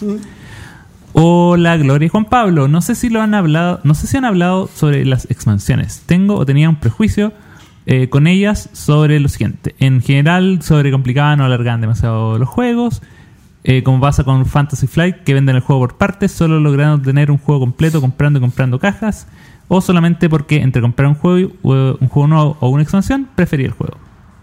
Eh, sin embargo, incluyó algunas como Posaic y Catedrales de Carcassonne, la expansión de Lords of Waterdeep y la de Five Tribes Artesanos, que han cambiado bastante mi percepción. ¿Son de comprar expansiones y completar el juego? ¿Qué opinan de Fantasy Flight Games y su política de juegos trozados? ¿Hay expansiones que hacen de un juego decente un juego imprescindible? Y lo último, ¿es posible un top de expansiones imprescindibles? Creo que lo último lo hicimos una vez el top de expansiones imprescindibles. Hace mu- muchos capítulos. Y que la mía era Fate Tribe y la de Mombasa probablemente. Cuando, cuando escucho la pregunta y escucho la palabra política, política de vender un juego incompleto, digamos, eh, no sé si estoy tan de acuerdo, porque política es muy fuerte tal vez para algo así. Eh, modelo de negocio. Es un modelo de negocio, una estrategia, es Sí. una forma de poder abordar un mercado. Eh, y, si, y, y cuando yo lo pienso de un punto de vista no tan maquiavélico, me parece coherente. O sea, primero veamos si el juego te gusta. Y Sí. eh, en el tema de Fantasy Flight eh, hay cuatro o cinco misiones que vienen en la caja base y si el juego no te gusta tanto, eh, tiene sentido que tú juegues esas cuatro o cinco misiones algunas veces con distintas personas. Y si el juego es un juego que tú le vas a hincar el diente y vas a jugar y jugar y jugar y jugar, tiene sentido también estar cada vez visitando nuevas expansiones. A mí me hace sentido que si tú compras cada juego de Fantasy Flight y cada expansión es algo virtualmente imposible, es otra cosa. Hay gente que le molesta que tú no seas capaz porque, o que no sea humanamente posible comprarte cada juego con cada una de sus expansiones de una misma editorial. Para mí, oye, si hay variedad, tú puedes elegir y no tienes por qué comprarte todos los juegos con todas las expansiones. Probablemente tengas muchos juegos o varios juegos y en uno te compras muchas expansiones, Mm. en estas que te- tienen más sentido ir, ir comprando. Y sobre la- la- el tema de las expansiones eh, esenciales, bueno, eh, creo que tú mencionaste un ejemplo. Viti- Viticulture Sí. no es un mal juego sin Tuscany. No es un mal juego, es un juego correcto, es un juego bueno, es un juego que tiene distintas cosas para hacer. Y el juego tú podrías tal vez no sé si en, en Viticulture podría preferirlo sin la expansión. Pero sí es un juego más simple sin la expansión. Claro. Entonces, por ejemplo, en un, ¿dónde, ¿dónde tú podrías preferir no jugar con la expansión? En Marco Polo, por ejemplo. No sé si conoces la expansión Yo de no- Marco ni Polo. siquiera- Que agrega más de lo mismo, hace más grande el tablero, da, da más opciones. Y si, tú, si tu juego favorito es Marco Polo, tiene sentido que te compres Marco Polo. Pero tú podrías recomendarle a alguien no compres la expansión. Mm. Sí, yo, yo por lo general soy de... eh, es el, el base tiene que tenerlo todo y, y a lo más trato eh, busco las expansiones que expanden el número de jugadores que quizás son que añaden funcionalidad y que en el fondo me, me- me permiten probar cómo funcionaría el juego con más gente aunque no necesariamente eso significa que, que vaya a ser mejor hay juegos que perfectamente funcionan de 4 y ya le agregas 6 y, y- se y, y funcionan muy mal pero eh, pero yo sí por ejemplo he, comprado algunas expansiones que la- las que me gustan son las que agregan mayor variedad.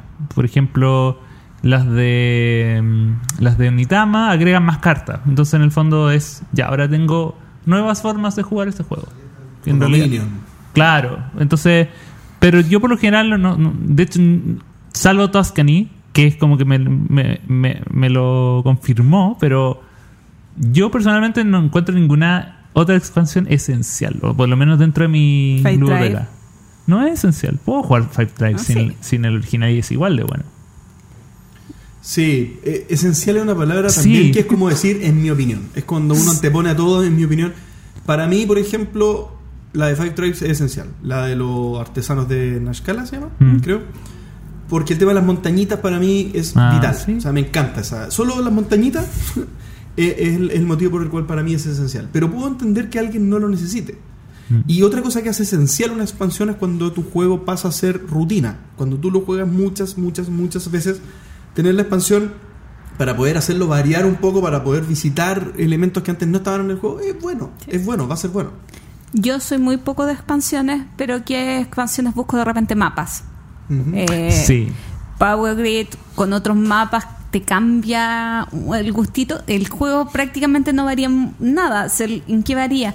En que tiene más o menos recursos, en la forma que se repone el tablero, o sea, los recursos y el tablero. Pero ya te cambia el juego. Ya cambia el o, o una regla. En Japón tú puedes partir con casitas en dos lugares separados. Ya te cambia el juego con un pequeño detalle. Me gustan esas expansiones que tienen como pequeñitos detalles, pero la partida se te, te da otro aire. Sí, los mapas de Ticket to Ride, por ejemplo. Sí. Y los Roll and Ride también se benefician con expansiones. Bien. Ya. Cristian Martínez dice, otra pregunta, aumentado el hype. ¿Qué saben de este juego? ¿Expansión o independiente? Gloria, ¿qué Eh, juego es? es que no puse la foto. El Sí. Gloomhaven, el, ¿cómo se llama? Ay, eh, subtítulo. An- hasta hace una semana atrás se llamaba así, pero ahora tiene subtítulo. El león dormido, ¿no? ¿Cómo es? No sé, tengo el celular grabando un en vivo. Yo lo tengo allá. Así que no sabemos cómo se llama, pero es la, la nueva versión de Gloomhaven, que es un standalone, no es una expansión, es un standalone con cuatro personajes y una campaña un poco más pequeña. Es tal vez Gloomhaven como habría sido si hubiera sido de Fantasy Flight. Así. Y, y creo, bueno, aquí yo eh, traté de averiguar un poco, pero, pero creo que tiene está un poco podado. Por ejemplo, los personajes no se pueden jubilar. Sí, eso igual lo había escuchado. Entonces es más que nada, es más una campaña que una vida completa que se vive en Gloomhaven. Y aparte tiene otras cositas que están podadas. eh, y entiendo que sería compatible con el otro. Sin embargo, es una manera distinta de jugarlo cuando juegas a esta versión. ¿Ya? Eh, eso. Me parece que es la manera de entrar en Gloomhaven si lo que te mantuvo alejado era el tamaño y la cantidad de horas necesarias para poder jugarlo. Si te llamó siempre la atención Gloomhaven y, y, el- y ese era tu tema, yo iría por esta opción. Yo voy a ir igual. José Luis Zapata tiene varias, o sea, en realidad su pregunta divide en varias cosas. Dice, primero que nada, agradecer los comentarios positivos a la Matatena y decirles que tenemos mucho lector argentino de Centroamérica, así que David Américas también nos puede apoyar. También eh, para desear mucha suerte en el proyecto de El Entreturno Bistro. Y preguntar acerca de los tipos de contenido que más consumen y por qué escogen un medio lúdico por sobre otro. En otras palabras, ¿qué es lo que buscan ustedes en un medio lúdico? Y la otra pregunta, un poco en broma, un poco en serio, es qué nos ganamos los top fans de El Entreturno? Esta, aparte del icono que parece tan preciado. Nuestro amor eterno. en Facebook. Eh, la primera pregunta, ¿qué busco yo en un medio? Varias cosas. Yo no consumo casi nada de blog. Cuando consumo blog, generalmente voy como un tema muy específico o, a un resumen o, o a leerme los subtítulos. Blog prácticamente no consumo. Lo que yo consumo es mucho YouTube, principalmente para... eh, no, no tengo televisión por cable, solamente tengo Netflix, no tengo televisión normal. Eh, como contenido de entretención, ya sea entrevistas, eh, mm, rara vez una explicación de un juego, principalmente comentarios y esas cosas, como mucha farándula dentro de contenido lúdico. Y en podcast eh, consumo mucho, mucho, mucho podcast eh, y que va de todo dentro de mi área que me gusta, que es Eurogame. Eh, es, es- es difícil saber lo que- yo consumo lo que es información como precisa pero al final comienzo a consumir tantos medios que esa información precisa me, me llega la absorbo eh, automáticamente no no por una dedicación a revisar en Burger King de qué se trata este juego qué hace o leer mucho Yo tengo dos maneras de buscar, de consumir este tipo de. la- la- el medio de, de juegos de mesa. Una que es estar en los canales, o sea, dejarme llevar por los canales de que yo sigo y consumir lo que ellos publican. Entonces, de esa manera me voy enterando de las cosas. O sea, por ejemplo, para mí Dice Tower es muy importante para ir, para estar actualizado. Ya, para estar actualizado de las últimas cosas, eh, las ferias que vienen, lo que está saliendo en las ferias, más o menos las cosas que, que se señalan como las más importantes de poder ver. Es la manera rápida que tengo, cuando tengo poco tiempo, de más o menos estar en el top de las cosas de relevancia acorde van pasando lo- los días. Eh, obviamente también por entretención. También por entretención podcast, que cuando tengo poco tiempo, el podcast que nunca dejo de escuchar es Secret Cabal. Y Secret Cabal tiene mucha entretención, de una manera bastante lúdica bastante agradable de hablar sobre juegos de mesa, pero también tiene una sección de noticias que es bien relevante para mí. Porque ahí eh, hablan de eh, cosas bien relevantes de los juegos de mesa, Kickstarters que están por salir, entonces ahí me mantengo informado. Entonces, bueno, eso en, en- en yo estar en los canales apropiados. Y también la otra forma es buscar.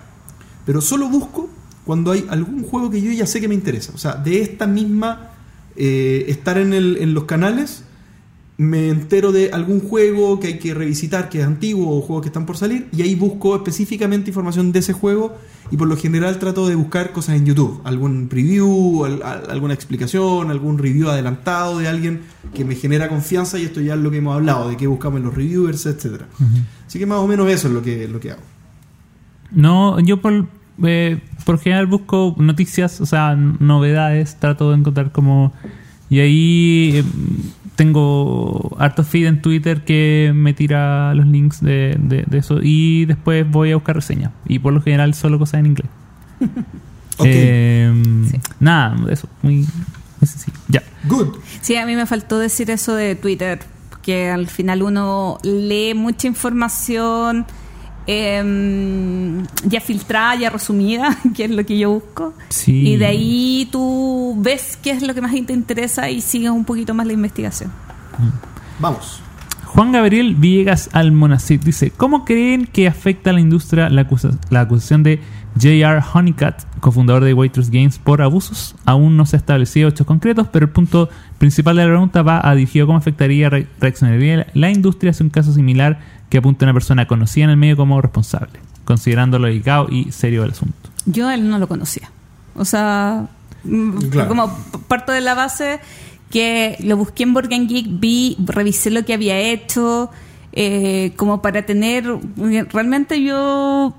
Quizás no es porque no esté tan ligado al mercado de Estados Unidos que no tenía idea quién era él.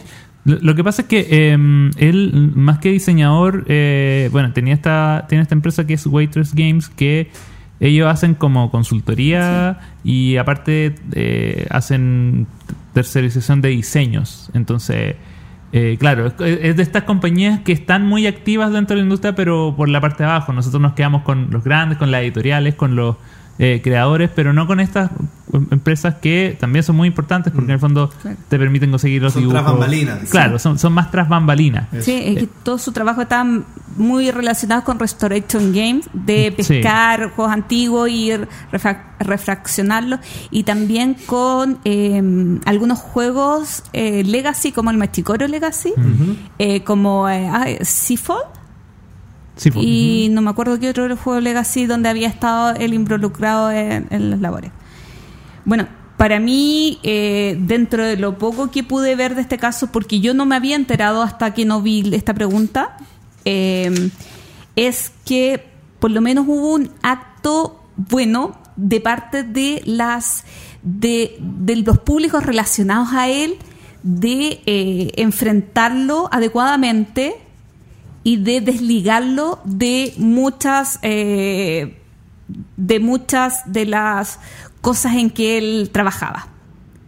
Desvincularlo. Desvincularlo Claro. de, de muchas de las cosas que él trabajaba. Eh, eh, lo que hubo fue una denuncia eh, de parte de su expareja y eh, muchos actores, tanto por Borgen Geek o, o por otros medios, se- eh, la enfrentaron, eh, o sea, enfrentaron la situación y dieron, dieron muestra de su apoyo eh, público a la expareja y, no, y, y de Claro. alejamiento a él. Claro, la pregunta que hace aquí el amigo eh, va, eh, Juan Gabriel, va por, por el lado de cómo afectaría a la industria. Yo creo que depende mucho de que se den situaciones como las que mencionaste tú, Gloria, ahora. En el fondo, en todos lados puede pasar cualquier cosa, ¿cierto? Eh, Esta, esta es una industria maravillosa que nosotros adoramos, pero no está libre de que pasen este tipo de cosas, lo estamos viendo ahora. Pero está en cómo reaccione el- los, los- los otros actores de la industria respecto a estos temas, en cómo se empieza a dañar la industria, en cómo empieza a hacerse una imagen tal vez eh, constante de algo.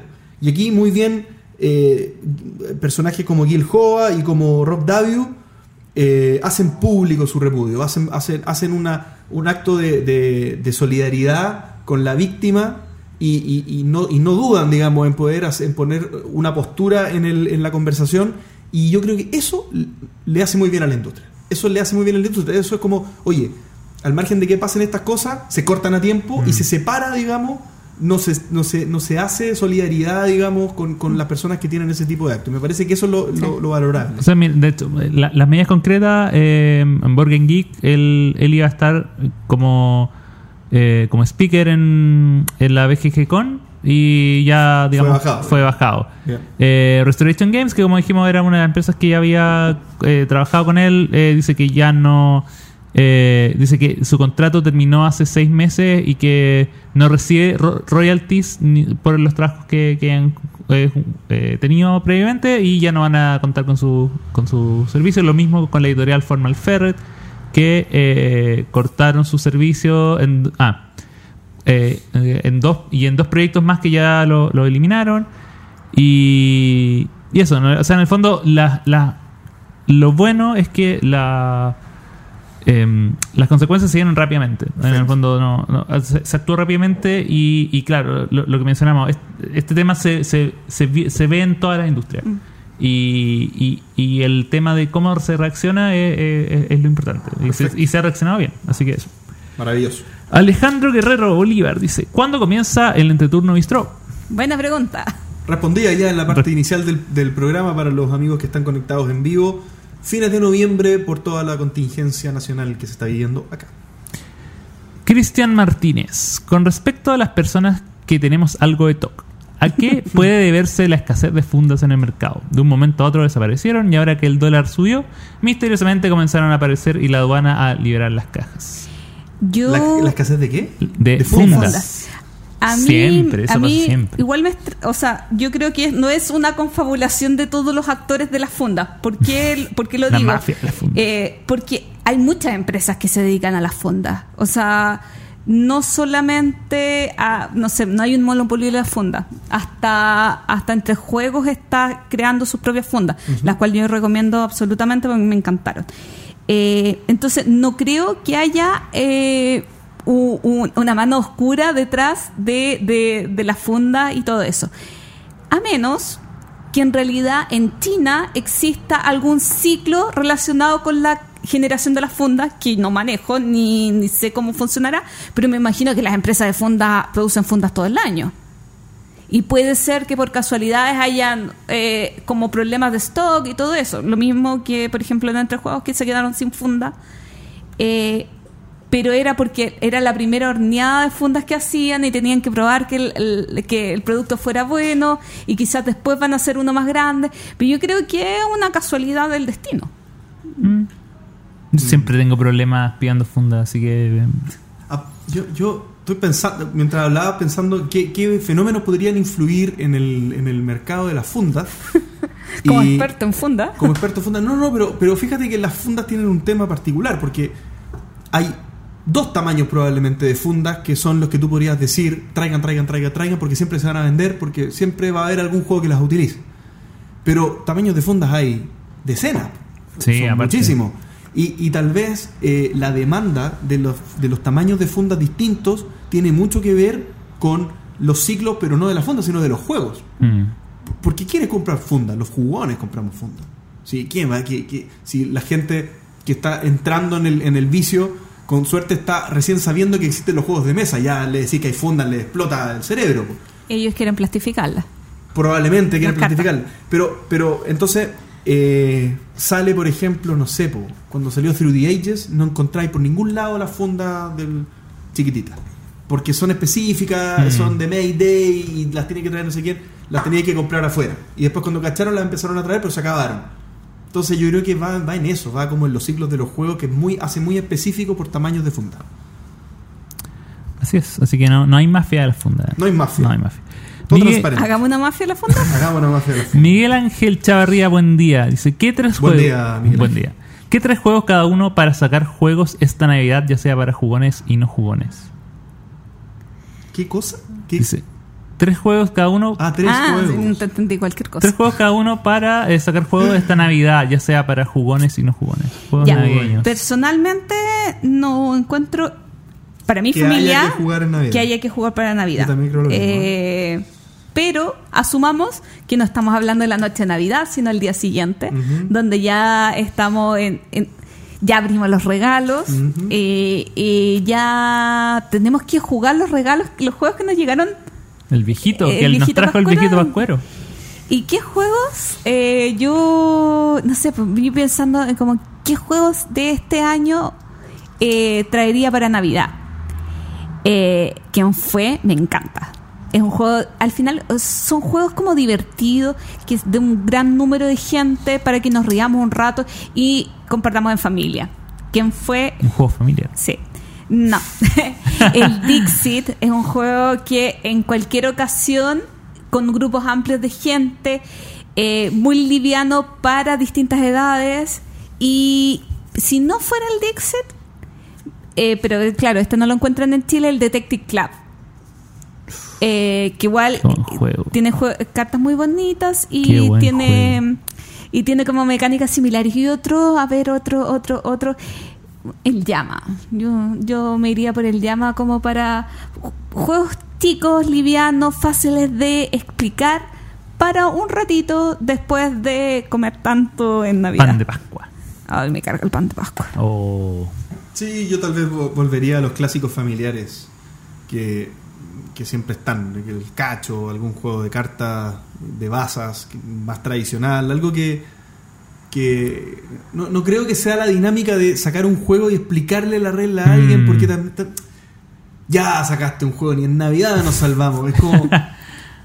tal, no sé, no sé. Tal vez volvería a algún clásico, vería quién está y clásico de que todos sepan jugar. Creo Yo- que iría por eso. Yo iría por juegos muy sencillos, eh, pequeñitos. Eh, llama, sin duda, por lejos. Ya mi juego por defecto para, para todos lados. Eh, Illusion también. uy amo de Illusion Illusion, Illusion. Eh, Mm. Se explica ahí un y The minuto. Mine Lo pensé, pero. mi problema es The Mine No, es que porque- es de cuatro jugadores Mm. Sí, y un juego de muchos jugadores y que es muy sencillo y, y vale la pena es Roll for It, que es un juego de daditos. ¿Roll? Roll for It. ah Go for it. Roll for It. Yeah. Yeah. Roll for It. creo que no lo he jugado ¿En serio? Vamos a arreglar eso pronto. René Soria, ¿ustedes tienen reglas de casa para algún juego en particular? En caso afirmativo, ¿cuáles son?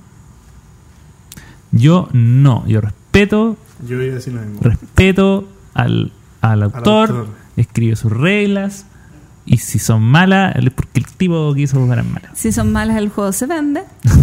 Eh, creo que no.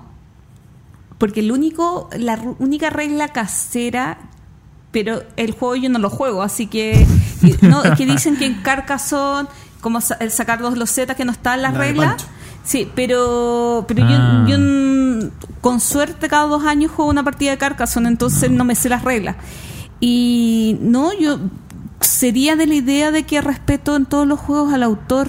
Yo también. Salvo en Coyote. Coyote es un juego donde uno se coloca un cintillo y una carta eh, en el cintillo que tiene un número de un color, etcétera. Además de que yo perdí las reglas del juego, eh, y es un juego pensando en un público un poco más infantil, yo ese juego, como suelo jugarlo con adultos, uso dos cartas eh, eh, en, en cada cintillo, lo cual aumenta la complejidad del juego. Y es una regla casera y probablemente tiene algunos rellenos de regla, porque en realidad hace 8 años, 7 años que no leo las reglas del juego y he visto que funciona bien con aumentando esa dificultad entre personas adultas y me gusta el juego y eso lo uso. Yo no uso reglas caseras. No, No no, uso no me da. De repente hay algunos que. eh, Uno por ahí improvisar algo en algún claro, juego yo- cooperativo, yo, por algo ejemplo, raro, no sé. Yo pero- de repente, o sea, yo a lo más, eh, como que trato de colocar como eh, reglas que hacen que el juego fluya más rápido. Como por ejemplo, no sé que en realidad esto pueden hacerlo Simultáneo. simultáneo. No es para qué hacerlo en turno. Cuando, cuando veo que aplica. Si no, o al revés, hay juegos que a veces te dicen que es, es, es simultáneo y no. Hagámoslo por turno para que sea más fácil que uno aprenda. Con sospechosos inhabituales, también eh, es que eh, eh, el juego tienes que encontrar un criminal y te dice que mientras más pistas resuelvas en menor tiempo, tiene una tablita que tienes que ir sumando puntaje. Y nunca lo juego con puntaje. Porque para mí es un juego de entretención mientras llega gente y lo hago mucho más Ah, eh, acuerdo. Sin, por- sin el objetivo de ganar, Perfecto. sino más por el Por objetivo de la actividad y de rellenar un poquito de tiempo. Bien. Porque es muy entretenido, pero no, no- creo que el puntaje me quita tiempo, me resta entretención y no creo que sea la finalidad del juego ganar o perder. Telestrations también tiene un puntaje que nunca lo he usado. Muy Pero bien. bueno. Y por último, Claudio Fernández Fuentes dice, ¿cómo creen que afectará la economía a la industria local? ¿Ven que las editoriales, más que nada los creadores, puedan proyectar los juegos chilenos en el extranjero? Saludos. Se, se está re- se está- buh, se estará refiriendo a lo que está pasando en Chile. ¿no? Claro, claro. Ok. Para no entrar en, ex- en explicar, o porque lo vamos a hacer mal, aparte no somos an- analistas económicos ni socioeconómicos, que es más o menos lo que estaría pasando acá, eh, sí podríamos decir con cierta certeza que los chilenos están comprando menos suntuarios. Los chilenos están comprando menos cosas de que no sean de extrema necesidad. Gloria podría debatir. Bueno, pero los juegos de mesa son de extrema necesidad, pero pasando más a lo de la mayoría de la gente, se está comprando menos juegos y eso por supuesto que, que tiene una- un impacto. Eh, muy probablemente el mercado de segunda mano se reactive, muy probablemente eh, volvamos a la esencia de los juegos de mesa, que es si ya no te gustan tanto que a otro le pueda gustar, bueno, intercambiemos, o sea, se van a Claro. dar tal vez ese tipo de situaciones. O ¿para qué comprarlo si ya lo tiene mi amigo? Claro. Como la copia del grupo. Cosas saludables. Claro, o puedo ir al entreturno bistró Sí. y puedo jugar ahí, no hay problema. Obvio. Todas esas soluciones. Sí. Bueno, y lo que veo en complicación en estos momentos es, por ejemplo, el tema de las importaciones. Eh, porque hay una cierta incertidumbre tanto de, del aumento en el precio del dólar o del euro, como también de cómo van a ser los procesos de aduana, cuánto van a demorar, eh, si es que va a haber algún paro de aduanas, que, que, eh, que han habido un, hubo un par de paros de aduana, pero no se saben si se van a, van a volver, si se van a prolongar en el tiempo. Entonces yo igual creo que dentro de las empresas que hacen distribución de juegos hay cierta incertidumbre de cómo... eh, llegar a tiempo con los stocks que ellos tenían propuesto tener en X fechas. Es correcto, es correcto. Sí, mira, es buen punto lo que dices de las importaciones. No, no sé si, si llegara a haber una crisis en Chile, no sé por cuánto tiempo sería, pero es muy, pero muy probable que en estas situaciones se aumente el incentivo a generar una industria manufacturera local, ¿ya? Como un poco pasó en Argentina en los últimos años y que, y que muchos juegos tienen una versión argentina por lo mismo, digamos, por, por la prohibición tácita, digamos, eh, o sea, perdón, implícita, económica de poder importar muchas cosas. El tiempo lo dirá, yo creo que, que esto está demasiado en pañales para poder ver el, el tipo de consecuencias. Lo que sí yo creo es que algo va a pasar. O sea, esta cuestión no va a ser la pompa slash burbuja que teníamos los últimos dos años en que fueron saliendo tiendas, tiendas se iban a los malls, digamos, en, el- en un mall, digamos, en un shopping importante de Santiago, hay una tienda de juegos de mesa que hace cinco años eso tú decís, pero eso no tenía cómo pasar. Ese tipo de cosas se van a por lo menos frenar, creo yo. O sea, no, Mm. no va a seguir eh, en aumento. No, y sobre y el, el punto que decía sobre eh, si se pueden proyectar juegos de mesa en el extranjero, puede que sea quizá una solución, o sea, salida, una, sí. una salida. En el fondo, si, si los creadores y las editoriales se dan cuenta de que en Chile no se está no se compra tanto como antes, habrá que ver y habrá que abrir puertas y ver, empezar a ver, mm, en el caso de Chile principalmente, Perú, Argentina, los vecinos más cercanos, ya, eh, ya editoriales que tengan quizá más, más- más dominio, más podrán quizá expandirse a España, Claro. a otros lados, incluso ya empezar a traducir los juegos para eh, y- internacionalizarlo. Entonces, también es como una oportunidad y el, y el momento para, para que los juegos hechos en Chile tengan una razón de peso para empezar a, a- a- a generar su nombre fuera del país. Muy buen punto, ¿eh? muy buen punto. Hace un par de años, bueno, lo hablamos el capítulo pasado, lo- lo- los vínculos que se están haciendo en Essen, por ejemplo, para poder traer juegos, pero lo que tú dices, o sea, po- posicionar juegos locales en el extranjero. Muy, muy buen punto. Y eso es todo. Final de capítulo es todo? 79. Eso es ¿sí? todo, sí. ¿Eso también lo vimos? Sí. ¡Ah, pero mira tú! ¡Eso es todo! y Final del capítulo 79, cumpleaños del entreturno Sí. y Final cierre de, este ciclo de temporada. así es. Yo creo que ya podríamos cerrar el despacho en vivo, ¿no? Sí. Chao. Chao amigos del Chao. despacho en vivo. Chao amigos del Escucha en Vivo.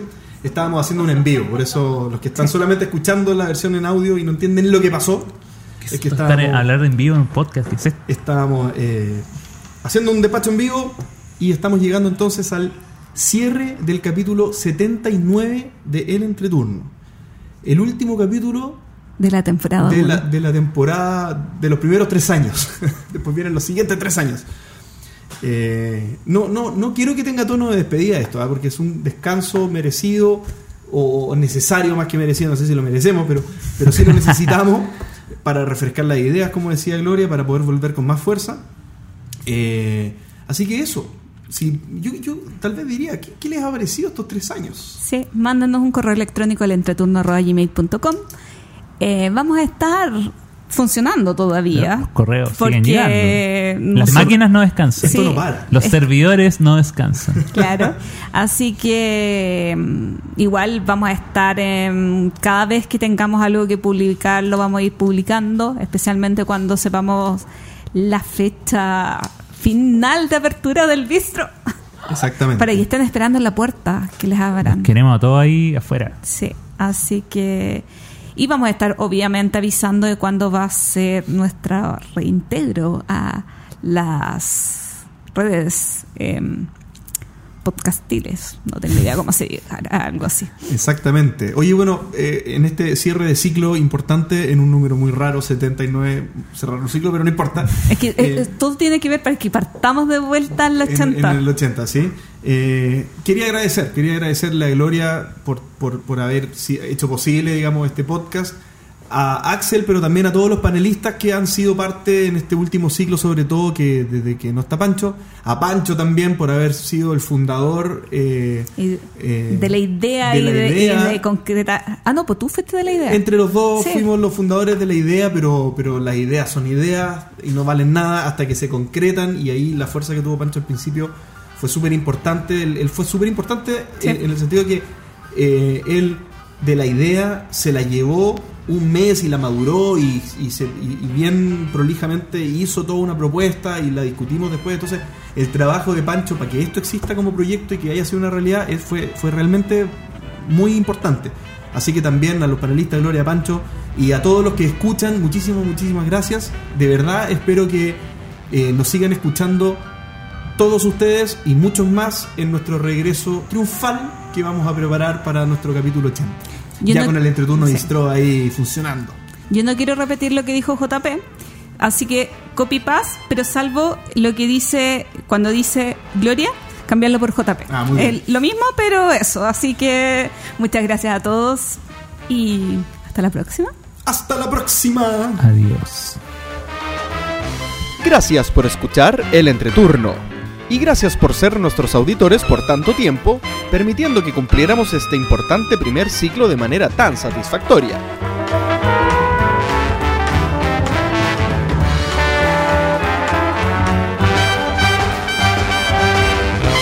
¿Y a ustedes? ¿Qué les dejó esta primera etapa del entreturno? Envíenos sus respuestas en redes sociales. Síganos en Facebook, en Twitter, en Instagram y suscríbanse a nuestro canal de YouTube, pues seguiremos activos hasta nuestro regreso. Escúchanos en algunas semanas más en nuestro próximo capítulo de El Entreturno. Gracias de nuevo y hasta la próxima.